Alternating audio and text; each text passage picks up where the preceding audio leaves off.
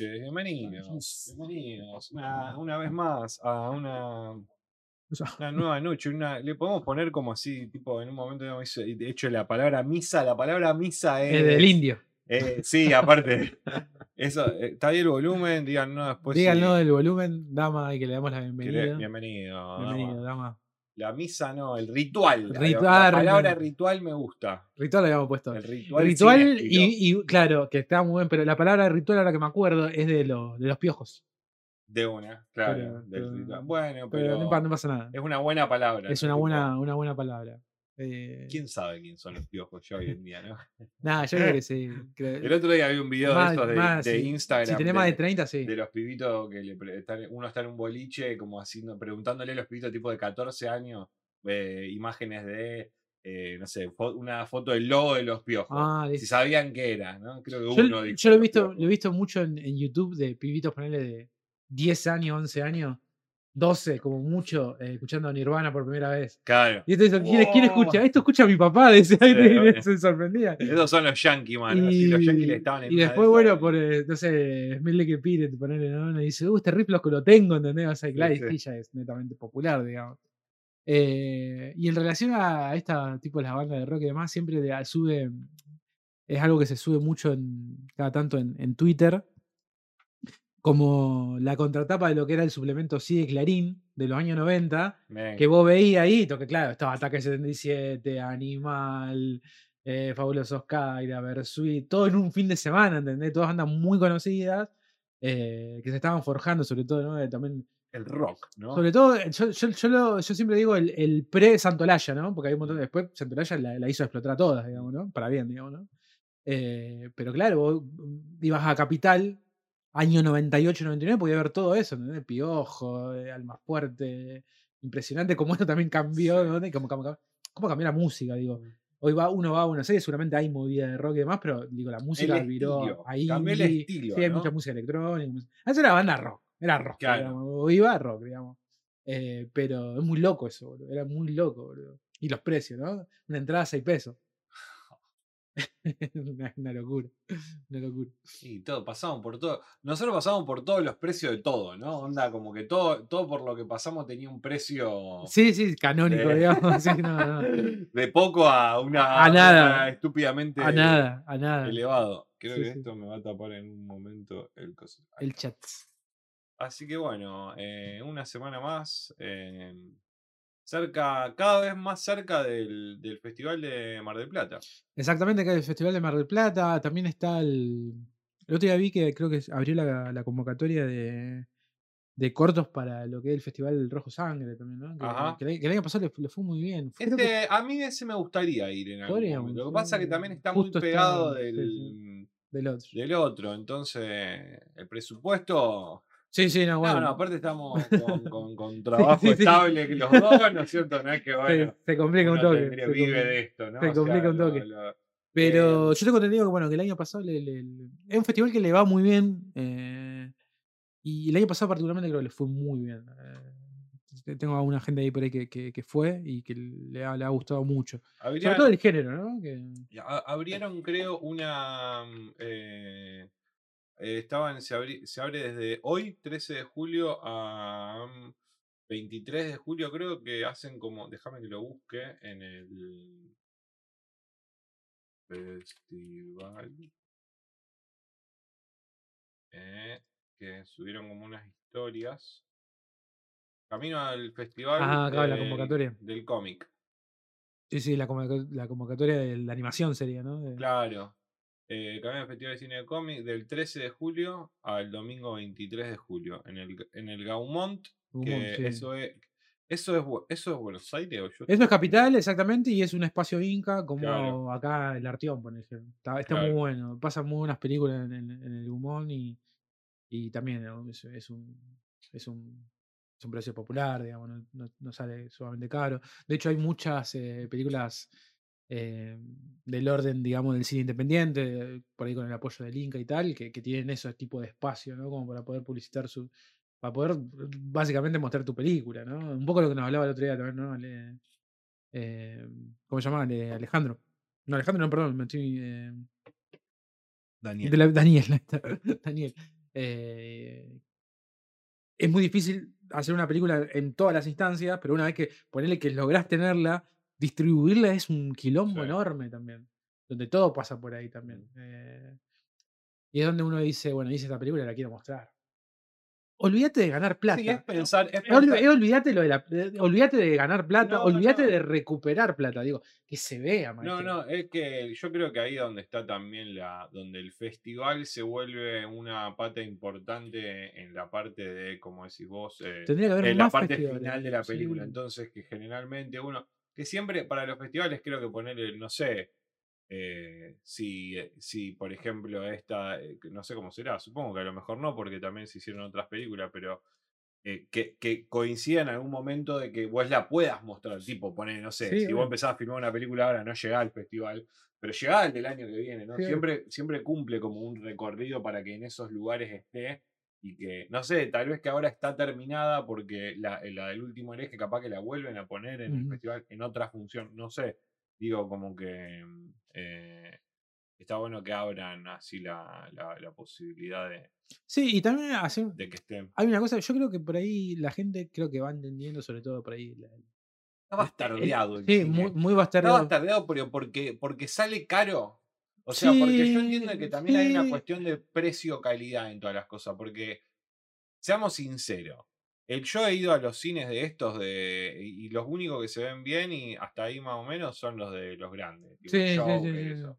Los otros que habíamos ido la otra, bueno, ni hablar del Cairo, ¿no? Acá que son, bueno, son cines chicos, eh, que hacen lo que voy, pero tampoco no cobran Sí, obvio. es más, obvio. fuimos gratis al Sí, sí, Cairo, sí, sí, o sea, y, y no, no- entonces digo, cuando el, precio está demasiado desbalanceado de la cosa, no, voy, que si lo veo en mi casa, para ir a ver esa película, ¿no? O sea, Claro, pero que- ¿qué, eso es justo lo que iba a mencionar eso. ¿Qué pasa cuando hay películas que son eh, que están, son netamente de festivales, que tienen ese circuito, ¿viste? Eh, yo creo que no estamos acostumbrados a ir a ver películas No, yo creo que- festival, yo creo- al cine. yo creo que a poco sí, a- o por lo Ah. menos antes no tanto, vos sabés, pero también es una, hay una, esto va a sonar feo, pero no, hay, hay que, nos tenemos que reeducar todos, Sí. digo, eh, que, que hay un montón de películas que no las vamos a ver en ninguna de las plataformas más conocidas, y, no, y tampoco en los cines más comerciales, sino que tiene que haber más espacio para que vos puedas ver este tipo de películas.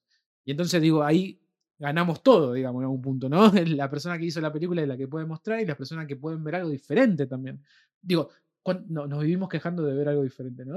Nos vivimos- bueno, Es que, es que es eso, o sea, para mí va por un lado de del cine eh, perdió la espectacularidad en el sentido de que la magia de que vos podías vivir, no te digo de que vas a ver mejor la película en tu casa, pero no te está ofreciendo muchas cosas más distintas que no sean un mejor sonido. ah, bueno, no, bueno, eso sí, ¿no? y La nada más, y, una, y, un tam- y, el, y un tamaño más grande, lo cual eh, el tamaño no hace la... Sí, no, a la- eh, no, no, no, seguro, Eh, no pero sé, qué sé yo. no, es yo, el contenido lo que uno va a ver, ¿no es cierto? O sea, la película tiene que ser digna de ir a ver al cine. Eso es lo que estamos buscando en el sentido de tipo ahora Oppenheimer, ¿no? yo creo Estamos- que es un poco de todo. O Misión Imposible. Yo creo que es un poco de todo. Saber, de sab- saber que el espectador, eh, digo, entender, entender- entendernos como nosotros como audiencia y espectadores de, hay un montón de películas que son sumamente interesantes que no las vamos a encontrar en los cines comerciales y las tenemos que buscar en otros lugares. Ahora, sería muy piola también que esos lugares estén acondicionados. Pero si esos lugares no están acondicionados porque una- no, hay, no hay un estado presente, como decía Daniel, y va a ser muy difícil, va a ser muy difícil. Eh, eh, digo, eh, es como... Está todo. Está, está- está todo mal. O sea, Sí. ¿entendés? Entonces, es como, bueno, hay que armar todo. Yo de a poco, ah, no sé, a mí me pasa que a veces voy a, a diferentes eh, movidas acá de Rosario y a veces las condiciones no son muy buenas para ver las cosas. Un proyector, lo que sea. A veces no son las condiciones, hay mucha gente y qué sé yo, por ahí eh, hay un proyector muy chico y la sala quizás mm, viste, muy ruidosa y quizás esa sala no es para eso, sino que se armó para que, y la movida termina estando buena, pero quizás no es un lugar para ver una película. Porque las películas, todos entendemos que tiene que estar acondicionada de, de cierta forma, ¿no? Entonces uno termina celebrando más el espacio que quizás de cómo lo vio, no sé. Y eso no tendría que pasar. Para mí tendría que ser las dos cosas. digamos. Más de uno está diciendo, eh, pues estás pidiendo demasiado. Pero se puede. Se puede. organización. Es organización, Sí, tipo, eh, es un estado presente que diga, "Mira, che, chicos, mira, tengo, tengo este lugar en Rosario. ¿Cuántos lugares en Rosario? ¿Cuántos cines hicieron mierda? ¿Cuántos lugares hay donde se pueden acondicionar? Pero bueno, tiene que haber un, tiene que haber un motor ahí, ¿no? Un motor de gente que vaya a la acondicione, alguien que haga eh, un cronograma, ¿no? Eh, mira, en este lugar nuevo, X, que no se utiliza acá en la ciudad, nosotros tenemos una ciudad grande, digamos, ¿no? Este lugar pues, se va a acondicionar, va a llevar tanto tiempo, listo, va a llevar tanto tiempo, pero va a quedar piola, listo. A partir de ahí se arma una programación, qué sé yo. Yo creo que la gente, por ejemplo, inclusive con ese tipo de cosas, no tiene problema con el dinero. No me, va- No. me vas, no me vas a cobrar No, como el no. Hobbes, claramente, obvio. pero me vas a poder cobrar con eso quizás. Tenés que brindar un buen lugar. Bueno, es como el cineclub, ¿no? Que por ahí Claro. también uno no, no va, pero, pero esa idea de que, bueno, bueno, pero estaba, está bien, ese día estaba lleno de gente. Ayer fui al teatro eh, a ver eh, Mariana, a Mariana Enríquez y estaba lleno, boludo. Estaba lleno un miércoles. lo pasa que Todo lloviendo, un Lo que pasa que frío del orto, la gente la, gente la fanea mucho a, a Mariana. Mal, boludo. Eh, estuvo firmando libro en el. en- librería Oli- Oli- Oliva. Puede ser, puede ser, puede ser. Pero sí, Eh, siempre que viene, viene un escritor y demás, siempre. eh, o sea, esto, esto- Medio que esto- decíamos, esto va a sonar un poco raro, pero ya por contrato sabe que tiene que firmar. o sea. Sí, sí, obvio, obvio. De que tiene que firmar una. Yo, me- una- yo me acuerdo el, año, el año pasado en la Feria del Libro estaba esta chica que aparece mucho en Futurock, Cecilia C, que habla como Sí, de sexo, sexóloga. y demás. No, esa No es mueve. sexo, sexualidad. Bueno, Esa mueve. ese día ahí eh, en la Feria del Libro estaba llenísimo y esto yo lo vi porque yo tenía que guardar los equipos y tuvimos que esperar hasta que se vaya. Entonces, Estuvo dos horas y media casi firmando libros. Y Olvídate. me pareció, me pareció increíble, pero también entiendo que ya entendía que es su laburo, digamos. ¿no? Como, eh, corte gira, digamos. ¿no? Eh, que está buenísimo, ¿entendés? Eso no quita la buena predisposición de la mina de sentarse en una sillita sí, sí, en, en una sillita y dale que va con los libros. Que es raro, digamos. Sí, sí, sí, sí, Vos sí. podés estar ahí sentadita con un café, pero dos horas y media ahí. Bueno, es como cuando vienen, ahora tenemos la. No lo salvamos a Telepoli, ahora Telepoli. ¿Cómo va Telepolis? Bienvenido. Nos marca cero espectadores, lo cual no es cierto eso. La sexualidad vende tanto como autoayuda. Exactamente. Vos sabés que son dentro de lo que tiene que ver con la literatura. eh, Viste que se separa esto ficción no ficción. Dentro de no ficción, el, auto- el, autoayuda, el autoayuda pica a morir. Y el segundo, todo lo que tenga que ver con el tema de sexualidad y demás. Claro. Eh, es una locura. Bueno, acá Marina, Mariana, Mariana, le estoy, le estoy con el Marina. Eh, cuento de terror, ¿no? Nada que ver. Sí, sí. Y eh, tipo, pero muy copado. La verdad que el show estaba, o sea, es como esas cosas media que, eh, que uno por ahí le tiene un poco de miedo porque no sabe qué van a hacer, pero después dice, bueno, son escritores, seguramente leerán lo que ellos Lo que hacen. pasa es que justamente la idea, por Y- lo que yo- eh, una- las últimas entrevistas que yo vi, es como que ella quería hacer algo diferente, porque realmente todo lo que tenga que ver con la escritura y el escritor sentado y haciendo preguntas es muy tedioso. Claro. Es muy tedioso. En cambio, si vos vas y pones banda y que no sé qué, alguien que haga animaciones, no sé qué, ta, ta, ta, y le da otra onda. Y estás pagando también, eh, la gente está pagando una entrada también. Sí, sí. No, es no es una cosa gratis en la feria del libro, en una de las salas, Claro. decís, bueno, qué sé yo, irá el más, eh, irá el más fanático. más no, acá, fanático. no, acá la gente tiene que comprar un ticket, ¿viste? Es como que también Sí, hay una cosa media rara donde ella contaba esto, digo, vamos a armar algo piola porque la gente va a ir, digamos, y vamos a armar algo piola. digo. Claro. Pues si no es complicado, va, no- a mí me daría culpa. Sí, pero simple también, o Sí, sea, porque hay una tampoco- simpleza, ¿no? En el- o sea, obviamente que son cosas que llevan preparación, pero era, como te decía, un loco de estos que hacen eh, dibujos como en arena, proyectado en una pantalla, y ella iba leyendo y había uno que tocaba el contrabajo eh, ahí de fondo, Buenísimo. y vale, después mostraron unas imágenes, el loco mostró unas imágenes ahí en esa proyección. qué sé yo. Bueno, hoy, hoy, ella muy suelta también, hoy, hoy yo te diría de, medio de, también. de ¿eh? forma contemporánea, diría la escritora argentina. Eh, no, solo, no solo por la cantidad de, de- de ejemplares que ella vende, digamos, esto, ahí sí el mercado se atraviesa a Mariana, eh, una de las personas que más vende en Argentina, y la cantidad de premios, premios muy importantes, ¿eh? pero muy importantes, digamos, para un escritor, muy importantes. Y sobre todo hay una cosa que, que me vuelve loco porque ella escribiendo de género, Claro, que el género siempre va a estar rodeado. En este caso el género de terror, ¿viste? Eh, ¿cómo estamos con el terror, eh? pero a ella le funciona muy bien, boludo. Ella, bueno, ella es muy eh, como muy fan también de un montón de cuestiones, del cementerio y demás. Eh, la verdad que ella está pasando por un buen momento. Gran periodista. eh, yo la tengo más de ese lado, quizás. Ella sigue escribiendo en Radar, en página 12. eh, muy, muy, muy buena. activa. muy activa, Ha trabajado también mucho tiempo en Canal 7. eh, yo me acuerdo que en su momento había muchos videos de ella hablando de cine. Esos videos ya no están más disponibles en. YouTube de hace años. Eh, tenía un programa de. Ella era columnista de, de, de un, de un programa de la tarde de Canal 7 hace muchísimos años. Y como que le quedaba. Le, le- le- le tocaba como la parte de espectáculo, ¿no? Entonces hacía una recomendación generalmente de una novela, una película y a una obra de teatro, ¿no? Y todo pasaba por ella, ese, ese sector, y la verdad que era muy bueno, era muy bueno. Este, y todavía sigue escribiendo, ¿no? Tiene una labor de, como periodista muy importante. Escribe muy bien Eh, ella. escribía para alguna revista también, ¿no? Ella que escribía para Uh, revista. para un montón, para un montón de cosas. Sí, sí, sí. Ahora yo la, la sigo más que nada en radar. En radar escribe, yo te diría que, creo que en radar me acuerdo que sale los domingos, me parece. Eh, escribe muy bien. Siempre también recomendando libros y demás. Eh, bueno, y también tiene, bueno, muchos cuentos y demás. Ah, tiene una novela que es la primera que ella tenía, creo que tenía 20 años cuando la escribió. Eh, Bajar y los peor, que es muy buena. Eh, muy buena. La- Eh, acá tenemos, creo que cosas, me dijo la jefa. tiene muchos libros de cuentos, tiene unas novelas cortas Ah. también.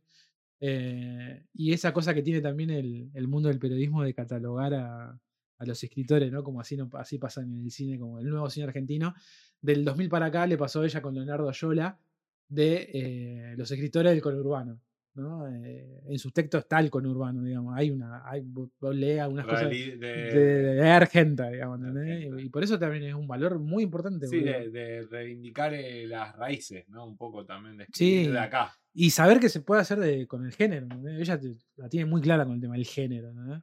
Eh, inclusive la cuestión gótica, digo, y meterlo eso, viste, con historias de acá, digamos, es muy. Ser muy inteligente para hacer eso. O Sí. sea, posta. Inteligencia, inteligente en función de, de saber que te va bien.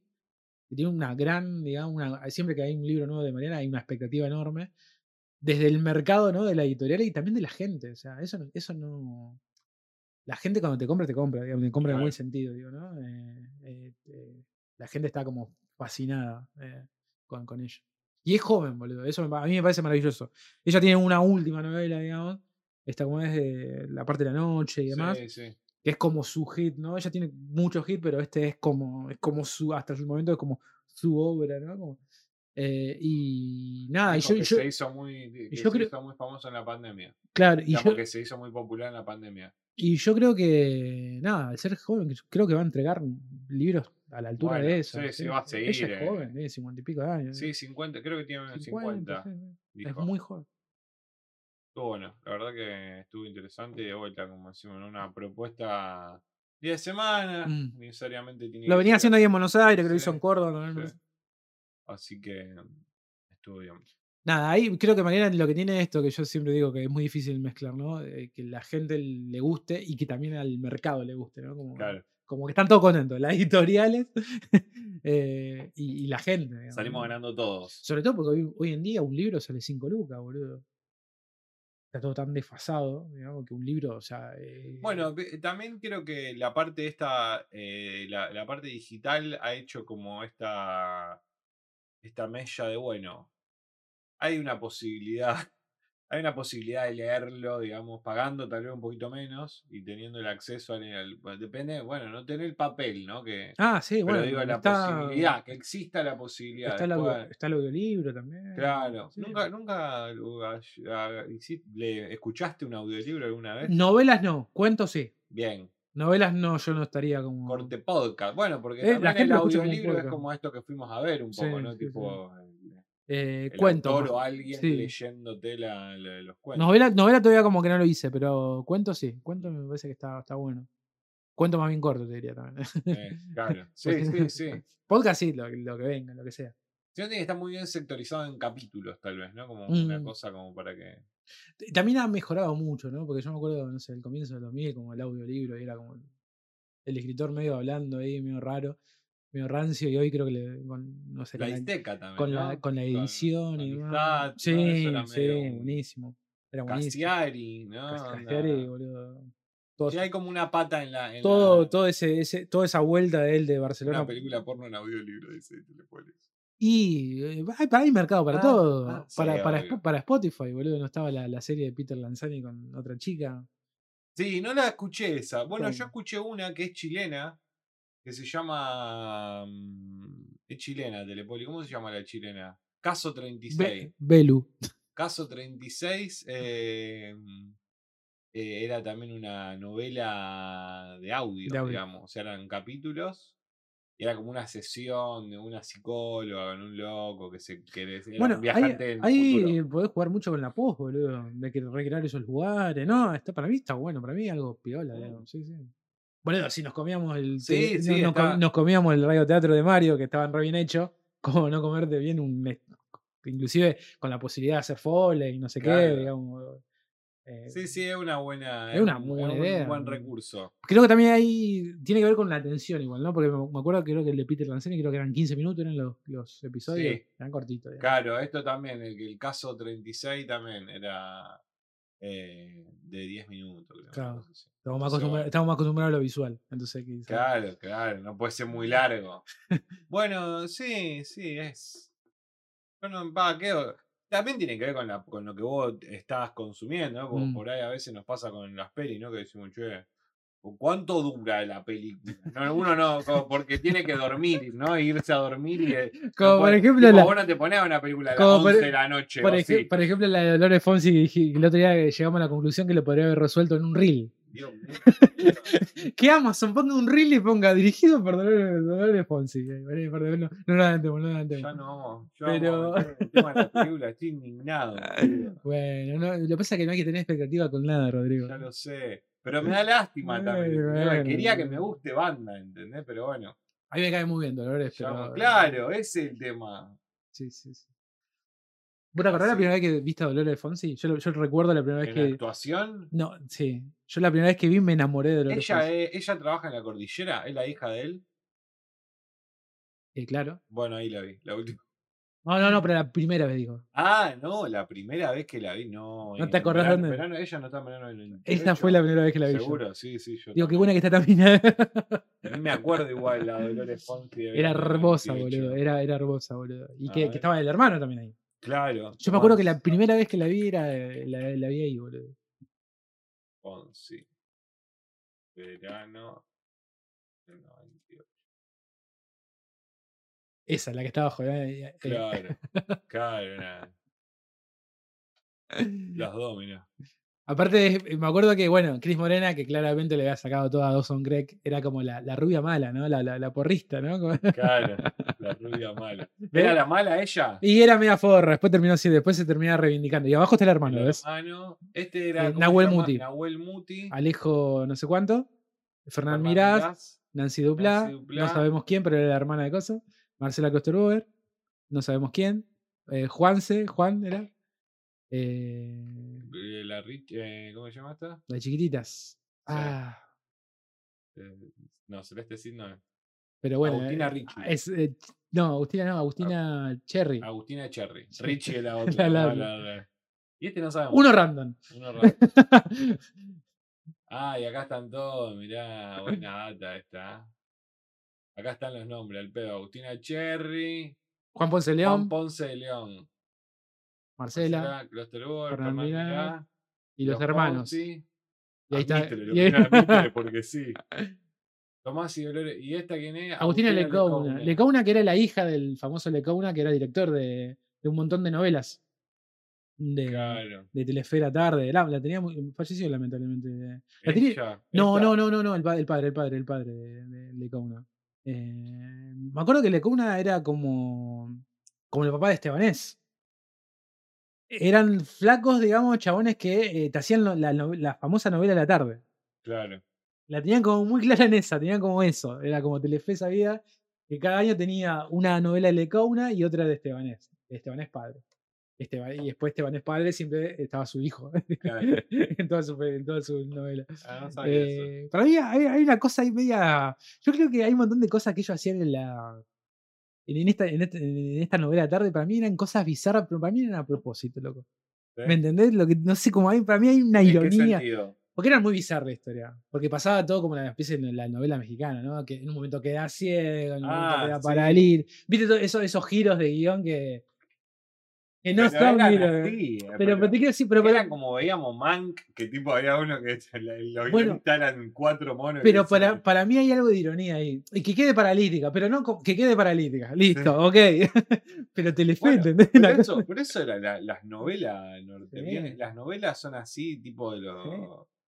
De siempre, De fueron así, siempre, tipo sí, de que sí. no tenían sentido. Sí, sí. Algunas creo que algunos tiene un poco más de sentido. Yo me acuerdo mi abuela se quejaba de que todas las, las novelas eran iguales y todas siempre le decían, ¿para qué la seguís mirando? Es que el- No, esta no la no, no la voy a mirar más. Y era como, bueno, para mí lo, otra cosa, amigo. el- para mí el registro novela, o por ejemplo esto, ¿no? Que ha pasado mucho con Polka, esto de la serie esa diaria, ¿no? De los cinco días, que la gente te vea, ¿no? Este, este horario, ¿no? De entre 9, de 9 a 10, que la gente está en la casa comiendo, mirando la tele.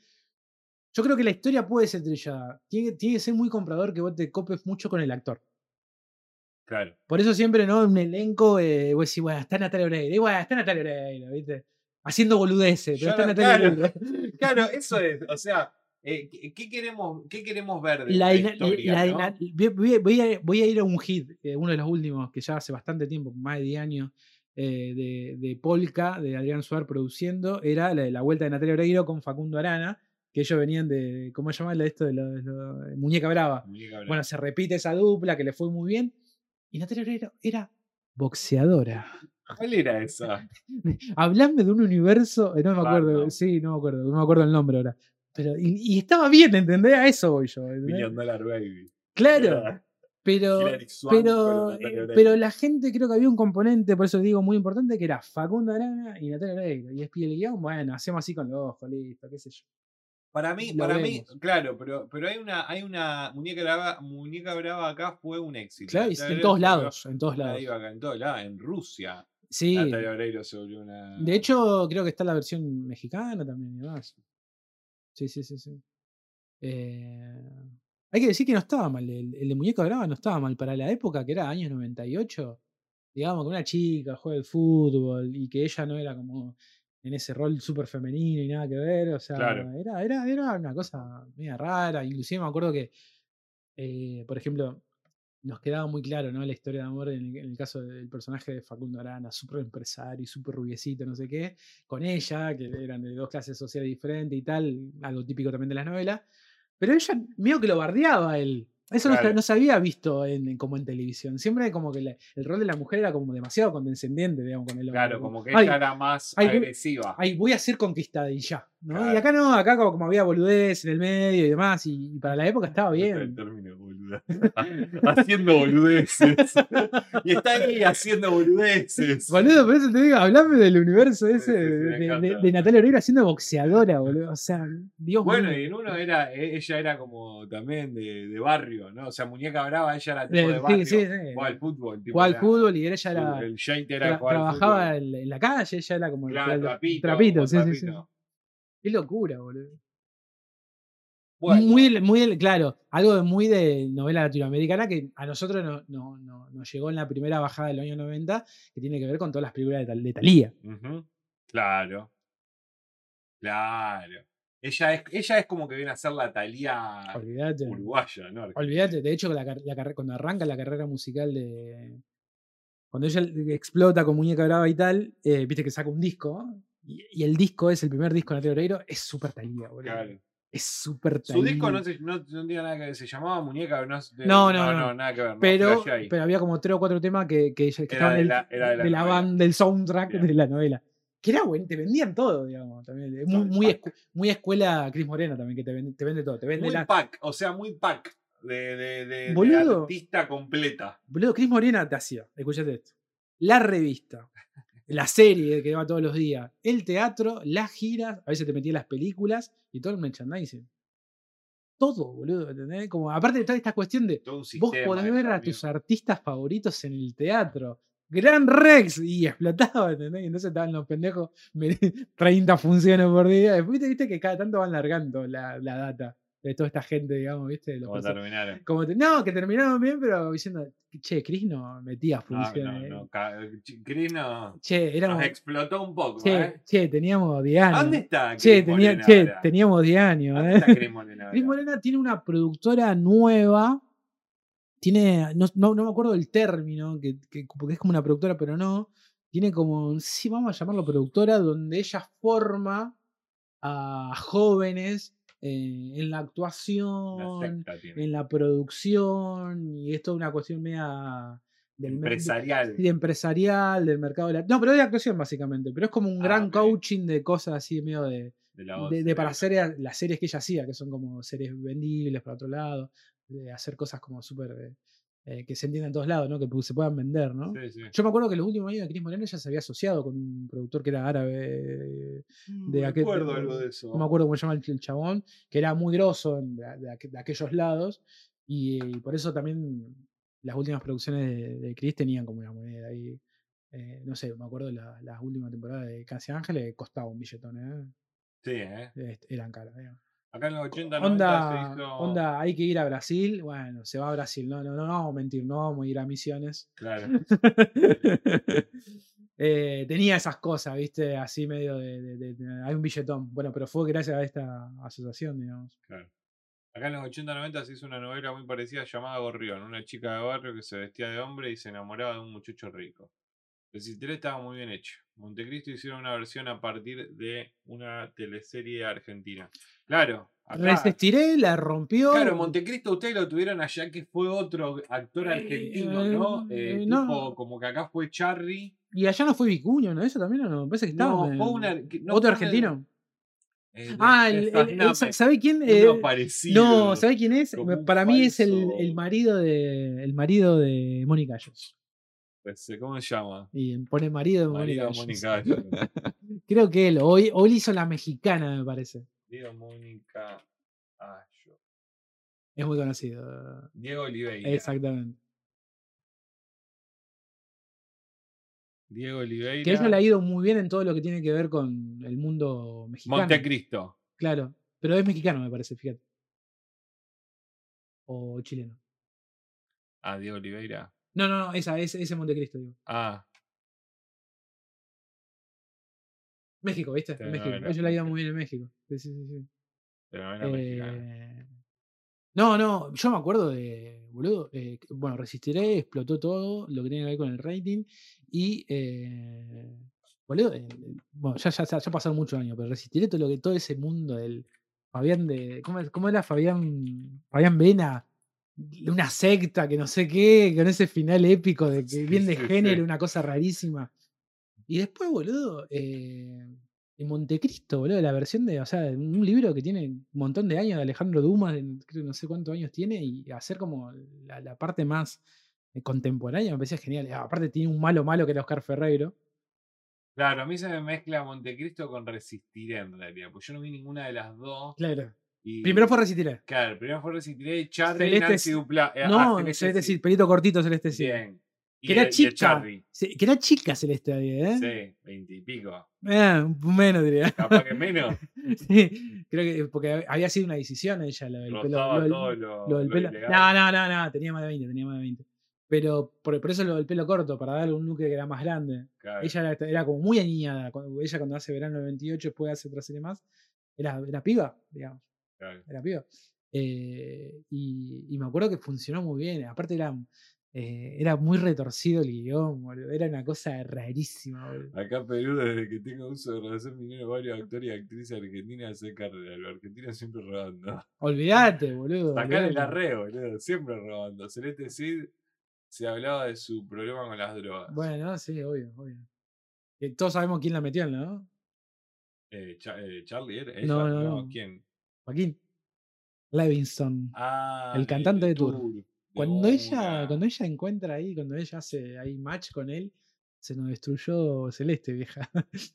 y entró una muy fea. Culera Celeste. ¿eh? Ese loco cualquiera, amigo. Después, bueno, después estuvo con Emanuel, que ahí estuvo un poco Este más- loco tiene la historia esa contaba que iba a cobrar la plata y venían en una bolsa, se las traía en una bolsa, tipo de cosas. Duki, Duki también cuenta lo mismo, ¿viste? La, la primera época de modo Diablo, Duki cuenta lo mismo, contaba con Neo Posta. y con ECI que le pagan, le pagan en negro, digamos, con bolsa de plata. digamos. bolsa de consorcio, rarísimo. Aparte el loco, viste, Duki cuenta que dice, tranquilamente alguien nos, nos podría haber vendido, nos cruzaban en la ruta y, Claro, ya. y ya. Eh, al, al lejano oeste. Y después, bueno, Celeste estuvo ahí con Emanuel también, Emanuel de Horvillure, que tiene un niño también, con- tiene unos hijos. eh, gente Celeste, piola. procreando Celeste. entre ellas. Piola Celeste. Gente linda procreando entre ellas. Piola Celeste. Bueno, tenemos, nos extendimos un poquito, pero tenemos el tema de la Ah, dale. del coso de guionistas. De la. ¿Querés que hable un poco de eso? Tenemos eh, guionista que ya viene de mayo y tenemos actores en realidad. Se sumó el de actores. Exactamente. Eh, bueno, el, el paro Bueno, de- hacemos un, un re- un breve, un breve resumen. Hace desde Mayo. Desde mayo. eh, con el paro de guionista y demás, eh, básicamente tiene que ver. Se, se, se com- se comparte un poco, digamos, la, las, el, el- reclamo, digamos, que tiene que ver básicamente con lo primero, una cuestión salarial, digamos, ¿no? Eh, Hay números que no están cerrando y demás. Que tiene que ver un poco con la.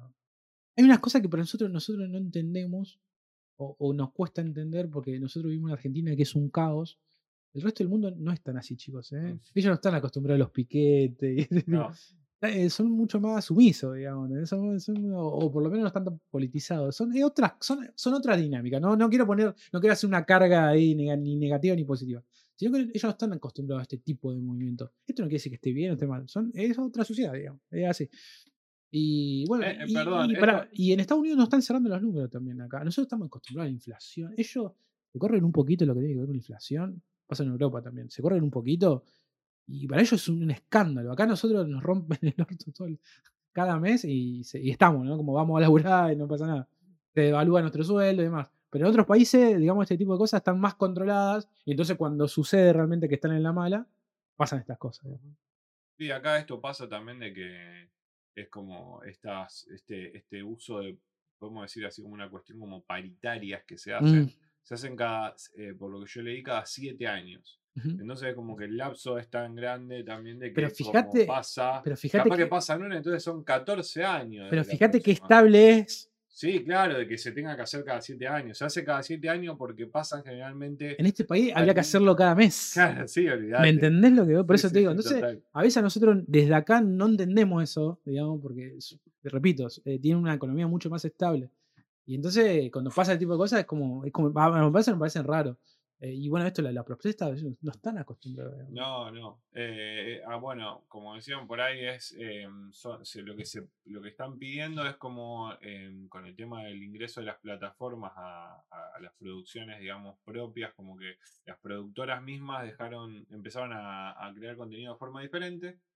entonces empezaron a hacerse las cosas con menos gente de, y más cantidad eh, lo que se conoce como explotación laboral en cierto sentido, en cierto punto. Por eso vemos por ahí este tema también de las películas con, no sé, como yo fui a, fui a ver Flash, que no vale, no, no Ujú. nada de eso, pero tiene, es notorio el mal CGI que tiene para una película tan cara, ¿no es cierto? Que de vuelta no hace que la película sea mala, pero sí es, eh, es como, como raro, ¿entendés? Porque vos decís, ¿cómo puede ser de que una película que sale tanta plata tenga tan mal, eh, tan mala producción en cierto punto, ¿no? ¿Dó- dó- ¿En qué están gastando la plata?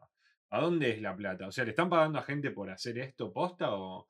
Entonces ahí es donde empieza ese despasaje. O lo resolvieron como pudieron porque no le dieron importancia a esa área, digamos. ¿no? Claro, que es raro también, Es porque es raro que uno no le dé bola al área, al área del, de, digamos, de, de Sí, de post. especiales, siendo una película casi el 80% tiene efecto especial. Entonces, eh, todo eso se, todo eso entra eh, dentro del, de cómo están mal presupuestadas las cosas, cuáles son los números que tienen que alcanzar, o sea, porque eh, ahí es donde entra la falla de te doy un presupuesto de 250 porque si a esta película le va bien, lo recuperamos en el 300% y eso no pasa.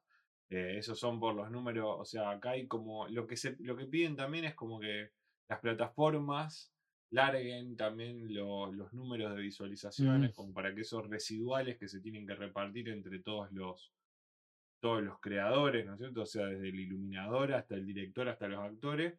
em, y las plataformas no largan esa información. Eh, entonces ahí es donde no está el arreglo, digamos, donde no llegan a ningún arreglo porque dicen, bueno, nosotros nos vamos a mantener en esta.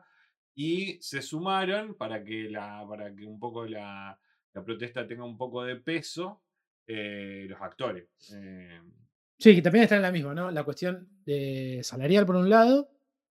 Hace semanas que están arreglando, particularmente con ese sindicato, ¿no? Con el, el de actores, y eh, la cuestión de imagen, ¿no? Y que tiene, ahí también entra el, el tema de los streaming, cuán- o sea, con las repeticiones y demás. Y, eh, y después, bueno, lo que tiene que ver también con el uso de la, de la inteligencia artificial, ¿no? Que, y claramente yo te diría, viste que el Time siempre saca la, como la tapa del año, el personaje del año. Yo creo que este año tendría que ser una inteligencia artificial que no sé cómo poder calificarla, pero realmente estoy viendo que muchos de los temas que están pasando en el mundo eh, pasan por eso. Creo que la explosión 2023 fue la de la inteligencia artificial. sí. Para bien, para mal, politizado, todo llevado a, también a un extremo malentendido, pero creo que fue algo que quedó medio ahí, ¿no? Eh, que, que- que sorprendió a, a- a un montón de cuestiones y eh, que no deja de ser una historia clásica, ¿no? Como la máquina y el hombre, ¿no? Ah. Y después pon- pongámosle, ¿no? En este caso particular del trabajo, ¿no? De una persona, un guionista por un lado, eh, un actor, no sé. Eh, así que bueno, el paro tengo entendido que va a arrancar el, el jue- o sea, jueves, no me, acu- no me acuerdo qué, qué- qué horario es ahí en Estados Unidos, que 3 o 4 horas antes. Pero bueno, arranca hoy. Hoy. Eh, ahora sí reventó la cosa, dijo, no eran como la intro de Invasión Secreta de Marvel hecha con IA, es una verga. Sí, la vi, bueno, también leí un poco de eso, hablaban de que eso lo escuchaste, de que hay una, la intro que hicieron de la cosa de Marvel está hecha con, Ah, mira, y que, con la inteligencia. que- que- que está, está mal, está hecha mal con hecha. la- hay imágenes, o Está- sea, las pero- imágenes que están, ¿Pero está mal hecho o no? Eh, son las imágenes de la, viste cómo es la inteligencia artificial, que te hace una imagen y que no es genérica. perfecta. eh, entonces es como que creo que la idea es a propósito de eso, creo que un poco para, para decir, claro, o sea, hubo gente atrás de, mm, atrás de la realizadora. No es que le dijeron inteligencia artificial, hace la intro del coso, sino como que la gente que hizo la intro usó inteligencia artificial para generar las imágenes que se ven en la intro. ¿no es cierto? Ok. Entonces ahí, de vuelta, es como decimos siempre, ¿no? O sea, es lo que, lo que están hablando con el uso de la, de- de- del uso de las inteligencias artificiales es que dentro de la. Sí, pero igual raro. Sí, sí, obvio, obvio, porque todavía también es como que hay que reconocerlo como una forma de, de artística, no sé si decir nueva, pero sí que tendría que estar tal vez aclarado o de Sí, alguna forma. ¿Viste cuando vos ves una imagen y decís, che, esa imagen está hecha por computadora?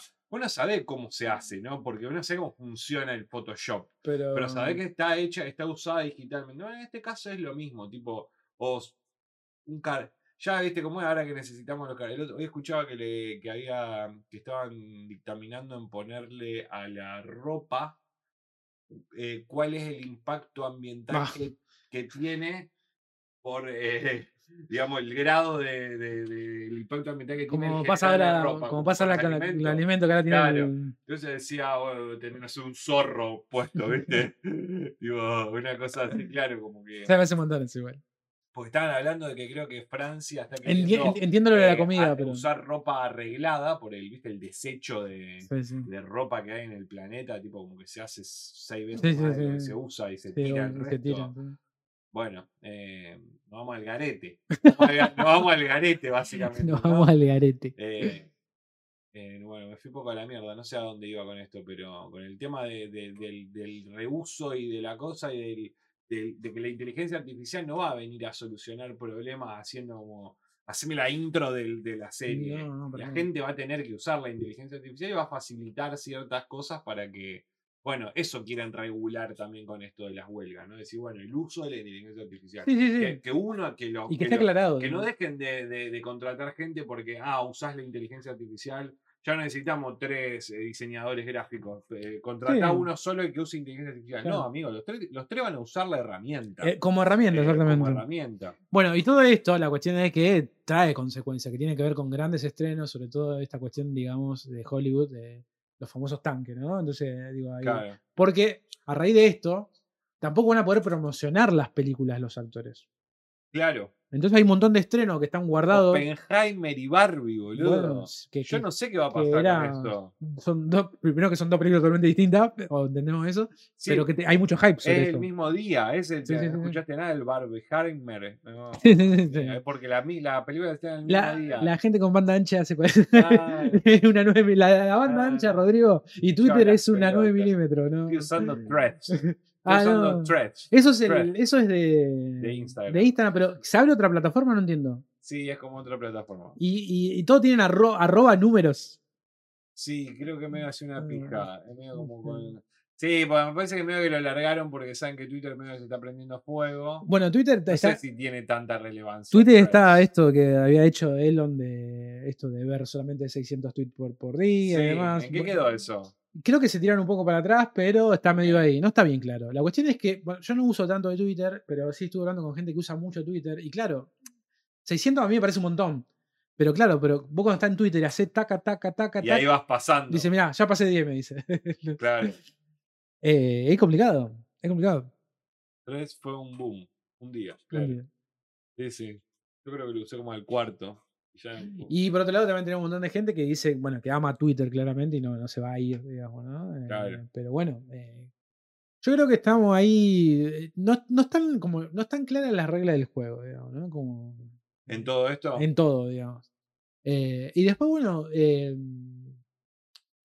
yo creo que, a ver, en, relación a las películas que vamos a ver, nosotros que vemos películas, vamos a empezar a ver películas raras, porque los productores van a decir, eh, tenemos esta que no sé qué, a un proyecto que sale medio del cajón". Películas baratas. Eh, Sí, pero vamos a barata en el mal sentido. En este caso sí en el mal sentido. Baratas chotas. Chotas.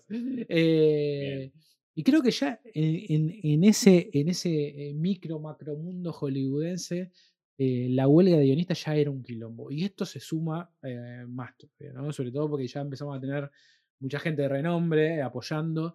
Son como 160.000 personas, boludo, en el sindicato de actores.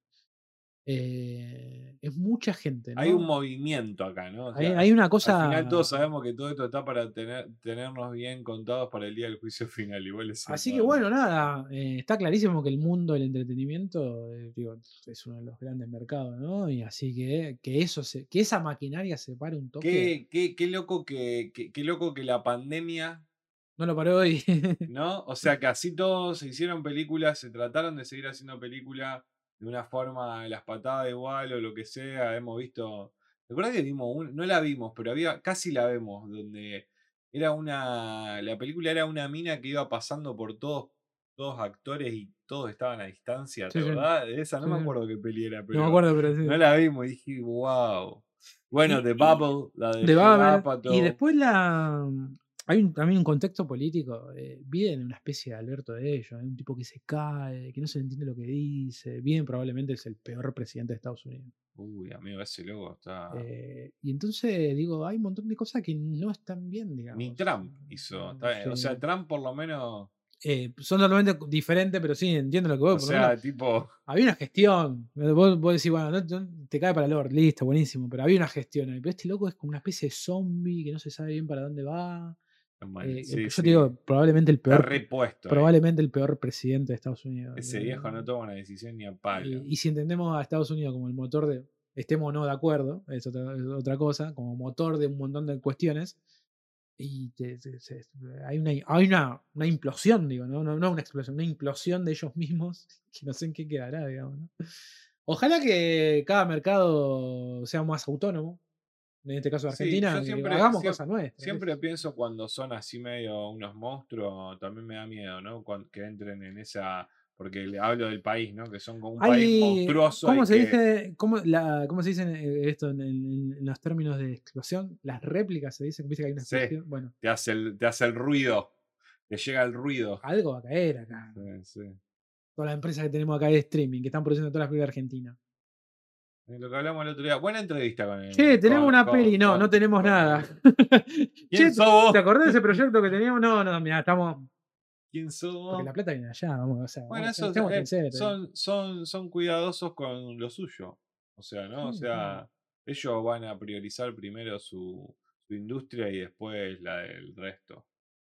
Ahora, yo que soy un poquito más pesimista, si de mayo venimos con lo- el tema de los guionistas y no se resolvió, y con esos actores, creo, creo que ahora sí se tiene que resolver, ¿no? Pero si llegamos, se siguen pasando los, los meses, ahí ya está, digamos, ahí ya estamos hablando de un caos donde alguien ya va a tener que hacer algo, digamos. ¿no? ¿Qué va a pasar? Me, me- me resulta un poco raro de Y pensar de que eh, medio- no haya, ni- no haya producciones porque estamos hablando de separa tipo la tele. y sí. Onda, tipo, la, no, no la tele como bueno, decimos la tele y ya nadie mira más. Para que quiero leer el chat porque están como muy activos, lo cual me parece bárbaro. Quiero saber, quieren saber de de explotación en Latinoamérica, papá. ¿Será real que Estados Unidos está perdiendo cada día más poder eh, en mucho ámbito o nos siguen vendiendo el cuento? Se Y, equivocaron el eh, cuento, se equivocaron el grupo Bilderberg con lanzar virus por el nuevo orden mundial. Se aprovecharon del caos del mundo y la sobrepoblación en las capitales importantes del mundo. Mientras tanto, Corea sigue sacando producciones como loco. Por eso sí, lo que queda es eso. Ah, hay- yo creo que es como todo, de que también hay momentos de opulencia y momentos de decadencia. Entonces, eh, tal vez es como le pasa siempre, ¿no? Estados Unidos ha tenido una estabilidad, como decíamos recién, económica y que todo lo que quiera, y llega un punto donde cuando viene la decadencia, opulencia y un poquito va de que cuando cae poquito es como que, uepa, Sí, sí. eh, nosotros vamos cayendo siempre, tipo, ¿no? No, nosotros no Siempre vamos para abajo, Tenemos, a siempre, veces vamos o sea, derecho. lo bueno es que tenemos un, ri- un ritmo, tenemos, pero siempre es para abajo. para abajo, Pero siempre es un ritmo. constante. Latinoamérica en general. ¿eh? Latinoamérica. no se hagan los pelotudos, están igual que nosotros. Así que, eh, así que, pero bueno, esperemos que este. si- Consumimos mucho eh, cine norteamericano, Sí, serie, obvio. eh, tele, la, va, tele, hablamos bueno, de los programas, ¿no? bueno, Tipo, Stranger Things y todo eso está, todo- claro. está todo suspendido hasta que. Qué verga, ¿no?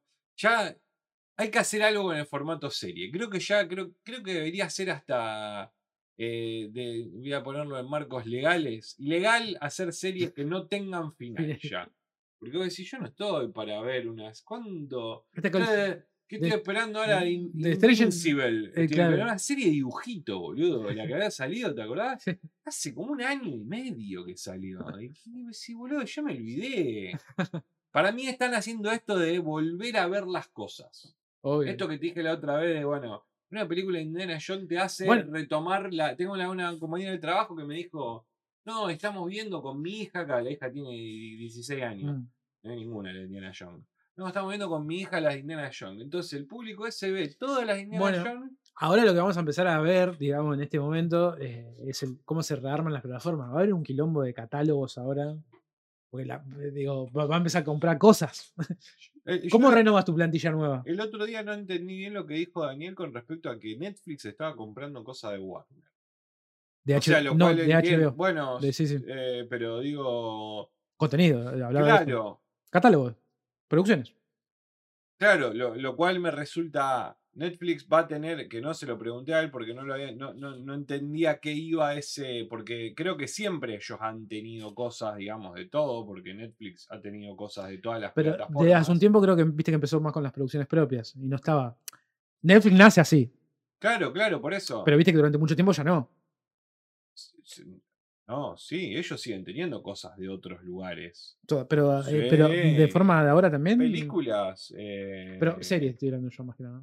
Series, no sé si todas las series que tienen son de ellos, ¿eh? Para mí no. No, no. Ponele, han sacado ciertas cosas, pero ponele Friends. Sacaron Friends porque Warner dijo, Friends es mía, amigo, y ahora voy a Mm. tener mi plataforma y cuando Sí, se terminó el se contrato eso, vuelve para casa. Sí, obvio. Eh, nada más, pero digamos, no la tienen porque no pueden. O sea, porque, porque Warner dice, vos querés ver Friends, venía a mi plataforma. Sí, Ahí es donde entiendo que Sí, pasa obvio, eso, obvio. pero no entiendo a lo que va con que con que Netflix le está comprando la plataforma diciendo las plata, tipo Warner necesita de la guita de Netflix. Eso es lo que dijo Daniel. Yo ¿no? entendí Tipo, eso. dio a entender de que, de Yo- que Warner está hecha pija y Yo- Netflix encima le compra las Yo cosas. lo, yo, lo, yo lo pensé en términos de contenido. Digo, de tener. Claro, yo también lo entendí así, por eso digo, me parece raro. Sí, eh, porque como volver al viejo modelo también. Bueno, pero es, por, eso, por eso me- lo primero que se me viene a la cabeza es cómo nace Netflix, digo, teniendo un montón de cosas Claro. ahí que justamente como no había el sistema no estaba. no- que lo de el sistema, no claro, el sistema no estaba preparado para todas las plataformas que hay hoy en día, o un montón de productoras o canales que se eh, hicieron su- eh, con el tiempo armaron su plata- propia plataforma. Todo ese catálogo que estaba netamente en el cable, vamos a decirlo, lo agarra, él- es la buena idea de Netflix, digamos, ¿no? Agarra todos esos catálogos. Como decimos de que miran el zorro todavía, ¿no? Son Sí. esos, esas cosas que capaz que vos las tenés en tu, en tu plataforma y sigue rindiéndote de una forma eh, Bueno, positiva. El otro día estaba escuchando ahí a eh, el programa que me sigue sin gustar, pero lo escucho todos los días, el Eh, escucho ofertas. Escucho ofertas, y hay una chica que se llama Juanita, eh, que habla, el otro día que habló de los Martín Fierro y demás, donde los Martín Fierro, el otro día hu- hubo una cuestión con el, el sindicato ¿no? de televisión, también por cuestiones mías parecidas, ¿no? que tiene que ver con lo salarial y demás, eh, donde mucha gente que subía ¿no? ahí a- cuando recibía su premio, hablaban de esta, y hacían, hacían mención ¿no? a todas estas cuestiones de Sí, qué está pasando el sindicato y demás.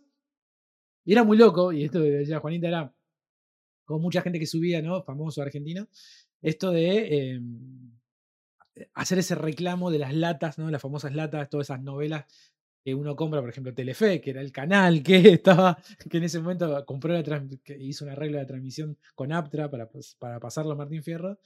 eh, esta cuestión de, que es uno de los canales que más compra latas, ¿no? Y al comprar latas, eh, compras por dos mangos una serie, novela eh, de, de Medio Oriente, cuando acá no, no pones ni un peso para una producción Para una nacional. producción. ¿Hace cuánto que no hay una producción nacional? Después vemos si no nos gusta o no. No, estoy- no estoy Pero, hablando de eso. ah, Le estás quitando un montón de trabajo a un montón de gente. Por ejemplo, eh, Polka ya no hace novelas. Bueno, Polka ya se vendió inclusive, pero no, no hay novelas. ¿entendés? Repito, no quiere decir que nos guste, ¿no? pero no- hay, hay gente que no está laburando, chicos. ¿Se entiende? eh, pero para mí el es tema, genuino el reclamo. digo. para mí el tema va Pero para, porque- a lo que voy digo, ¿vos te pensás que el de Telefe compra 200 capítulos a determinados dólares y ¿sabés cuánto cuesta una producción nacional? O sea, nunca, o sea, Pero, y ahí también, y ta- eh, Ahí yo, tendría- en cierto punto, digamos, no sea, me no quiero lo- poner del lado del villano, pero no, entiendo. no lo va a entender el, el empresario, boludo, no, porque le, le sale mucho menos que, o sea, eh, mucho menos que hacer, mm, meterte en si un vos, proyecto. es como si vos vendés pera y te dicen, escucha, tenés que vender manzana, salen más caras y, las- y va a, a- a ganar menos plata. Y decís, no, no, No, voy a vender no, manzana. no, seguir claro. vendiendo pera. Que, que me estoy sale barato, las consigo barato.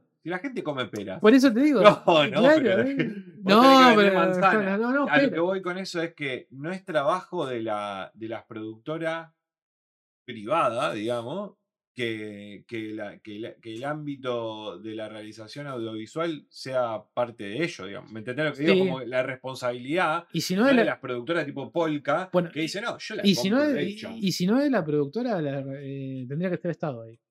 Por eso digo, a- arreglando en este caso. vamos a hacer igual con- una serie. Y, y el Estado va a poner, el Estado va, va- va- va- va a poner una parte. El Estado tendría que regularlo. Yo creo que ni Sí, hasta obvio. tendría que poner plata. Tendría que decirle a la empresa, bueno, vamos a hacer una cosa, en vez de cobrarte impuestos, yo no te voy a cobrar impuestos. Pero que se haga la. Hacer una serie. Hace una serie. Cada uno tiene que hacer una serie buena. Listo.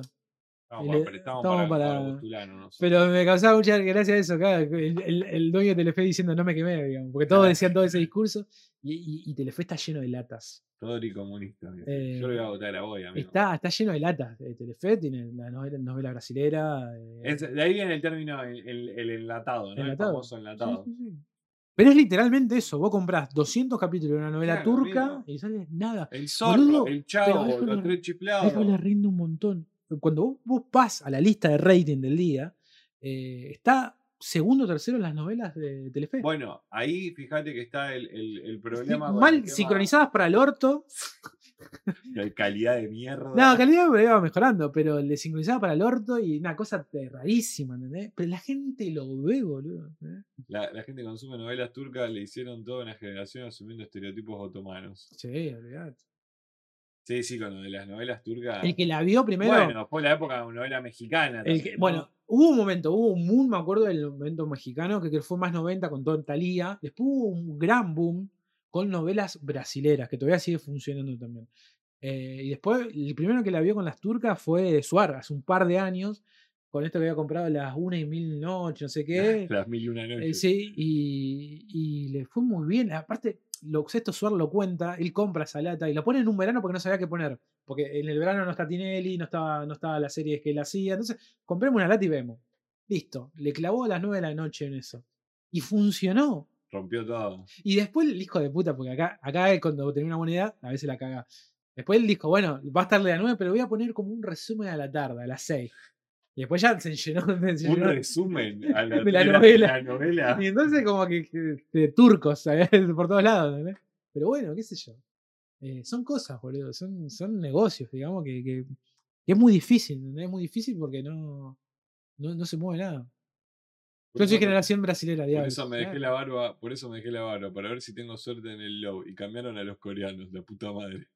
Bueno, boludo. eh, Chica da Silva. eh, los brasileños son muy buenos haciendo novela, boludo. Nunca vi una novela brasileña. Son buenos, boludo. Nunca vi una novela Son buenos posta, boludo. Son buenos posta. porque Tienen una cosa entre la novela mexicana, más tipo latinoamericana, mexicana, colombiana, venezolana. Tienen ese timing. Pero tienen otras cosas. Tienen mira, también así como. lo- ¿Cómo se llaman las, las novelas? Co- drama. eh, ¿Cómo se llaman los, los coreanos? Los, las, doramas se llama. Eh, no creo que sé, son como la, esa estructura dramática coreana. Tienen esos dos mundos y Latinoamérica, digamos, ¿no? Como. Hablame de Brasil, ¿entendés? Ma- ma- la Había que- una- bueno, había una que no- hablamos nada de los Martín Fierro. Somos Sí. muy cipayos nosotros. Nos chupan un huevo los Martín Fierro. Eh, Chica da Silva era buenísimo, boludo. Era la, la típica historia de, basura, de una de una Basura. de una esclava, ¿entendés? La historia de una esclava, una historia Claro. típica de Brasil, digamos, de color, era buenísima. Después había uno que no me Ellos acuerdo. contaban historias de ellos. Había uno que no me acuerdo bien el nombre, pero me acuerdo que era hace un tiempo en Telefe, era buenísimo porque mezclaba el mundo del carnaval. Ellos también tuvieron desaparecidos, digamos, en Brasil, entonces mezclaba lo político, el, el mundo del carnaval y había como las mafias de la favela. Esos tres universos se mezclaban en la novela. Ah, Y la novela parecía que la dirigía Tony Scott, boludo. Era- pero era muy bueno. Y vos decís, claro, por eso funciona también allá la novela. Viste que acá siempre nos llegaban las noticias de esto de que en Brasil, bueno, funciona mucho la televisación del fútbol, ¿no? El fútbol es como entretenimiento, es maravilloso. Se cambiaron los horarios de las finales. me acuerdo, sí, sí. El Porque- fútbol hoy en día. Porque pasa- la prioridad era la novela. eh, ¿Cómo se llamaba la de carnaval? Eh, ciudad.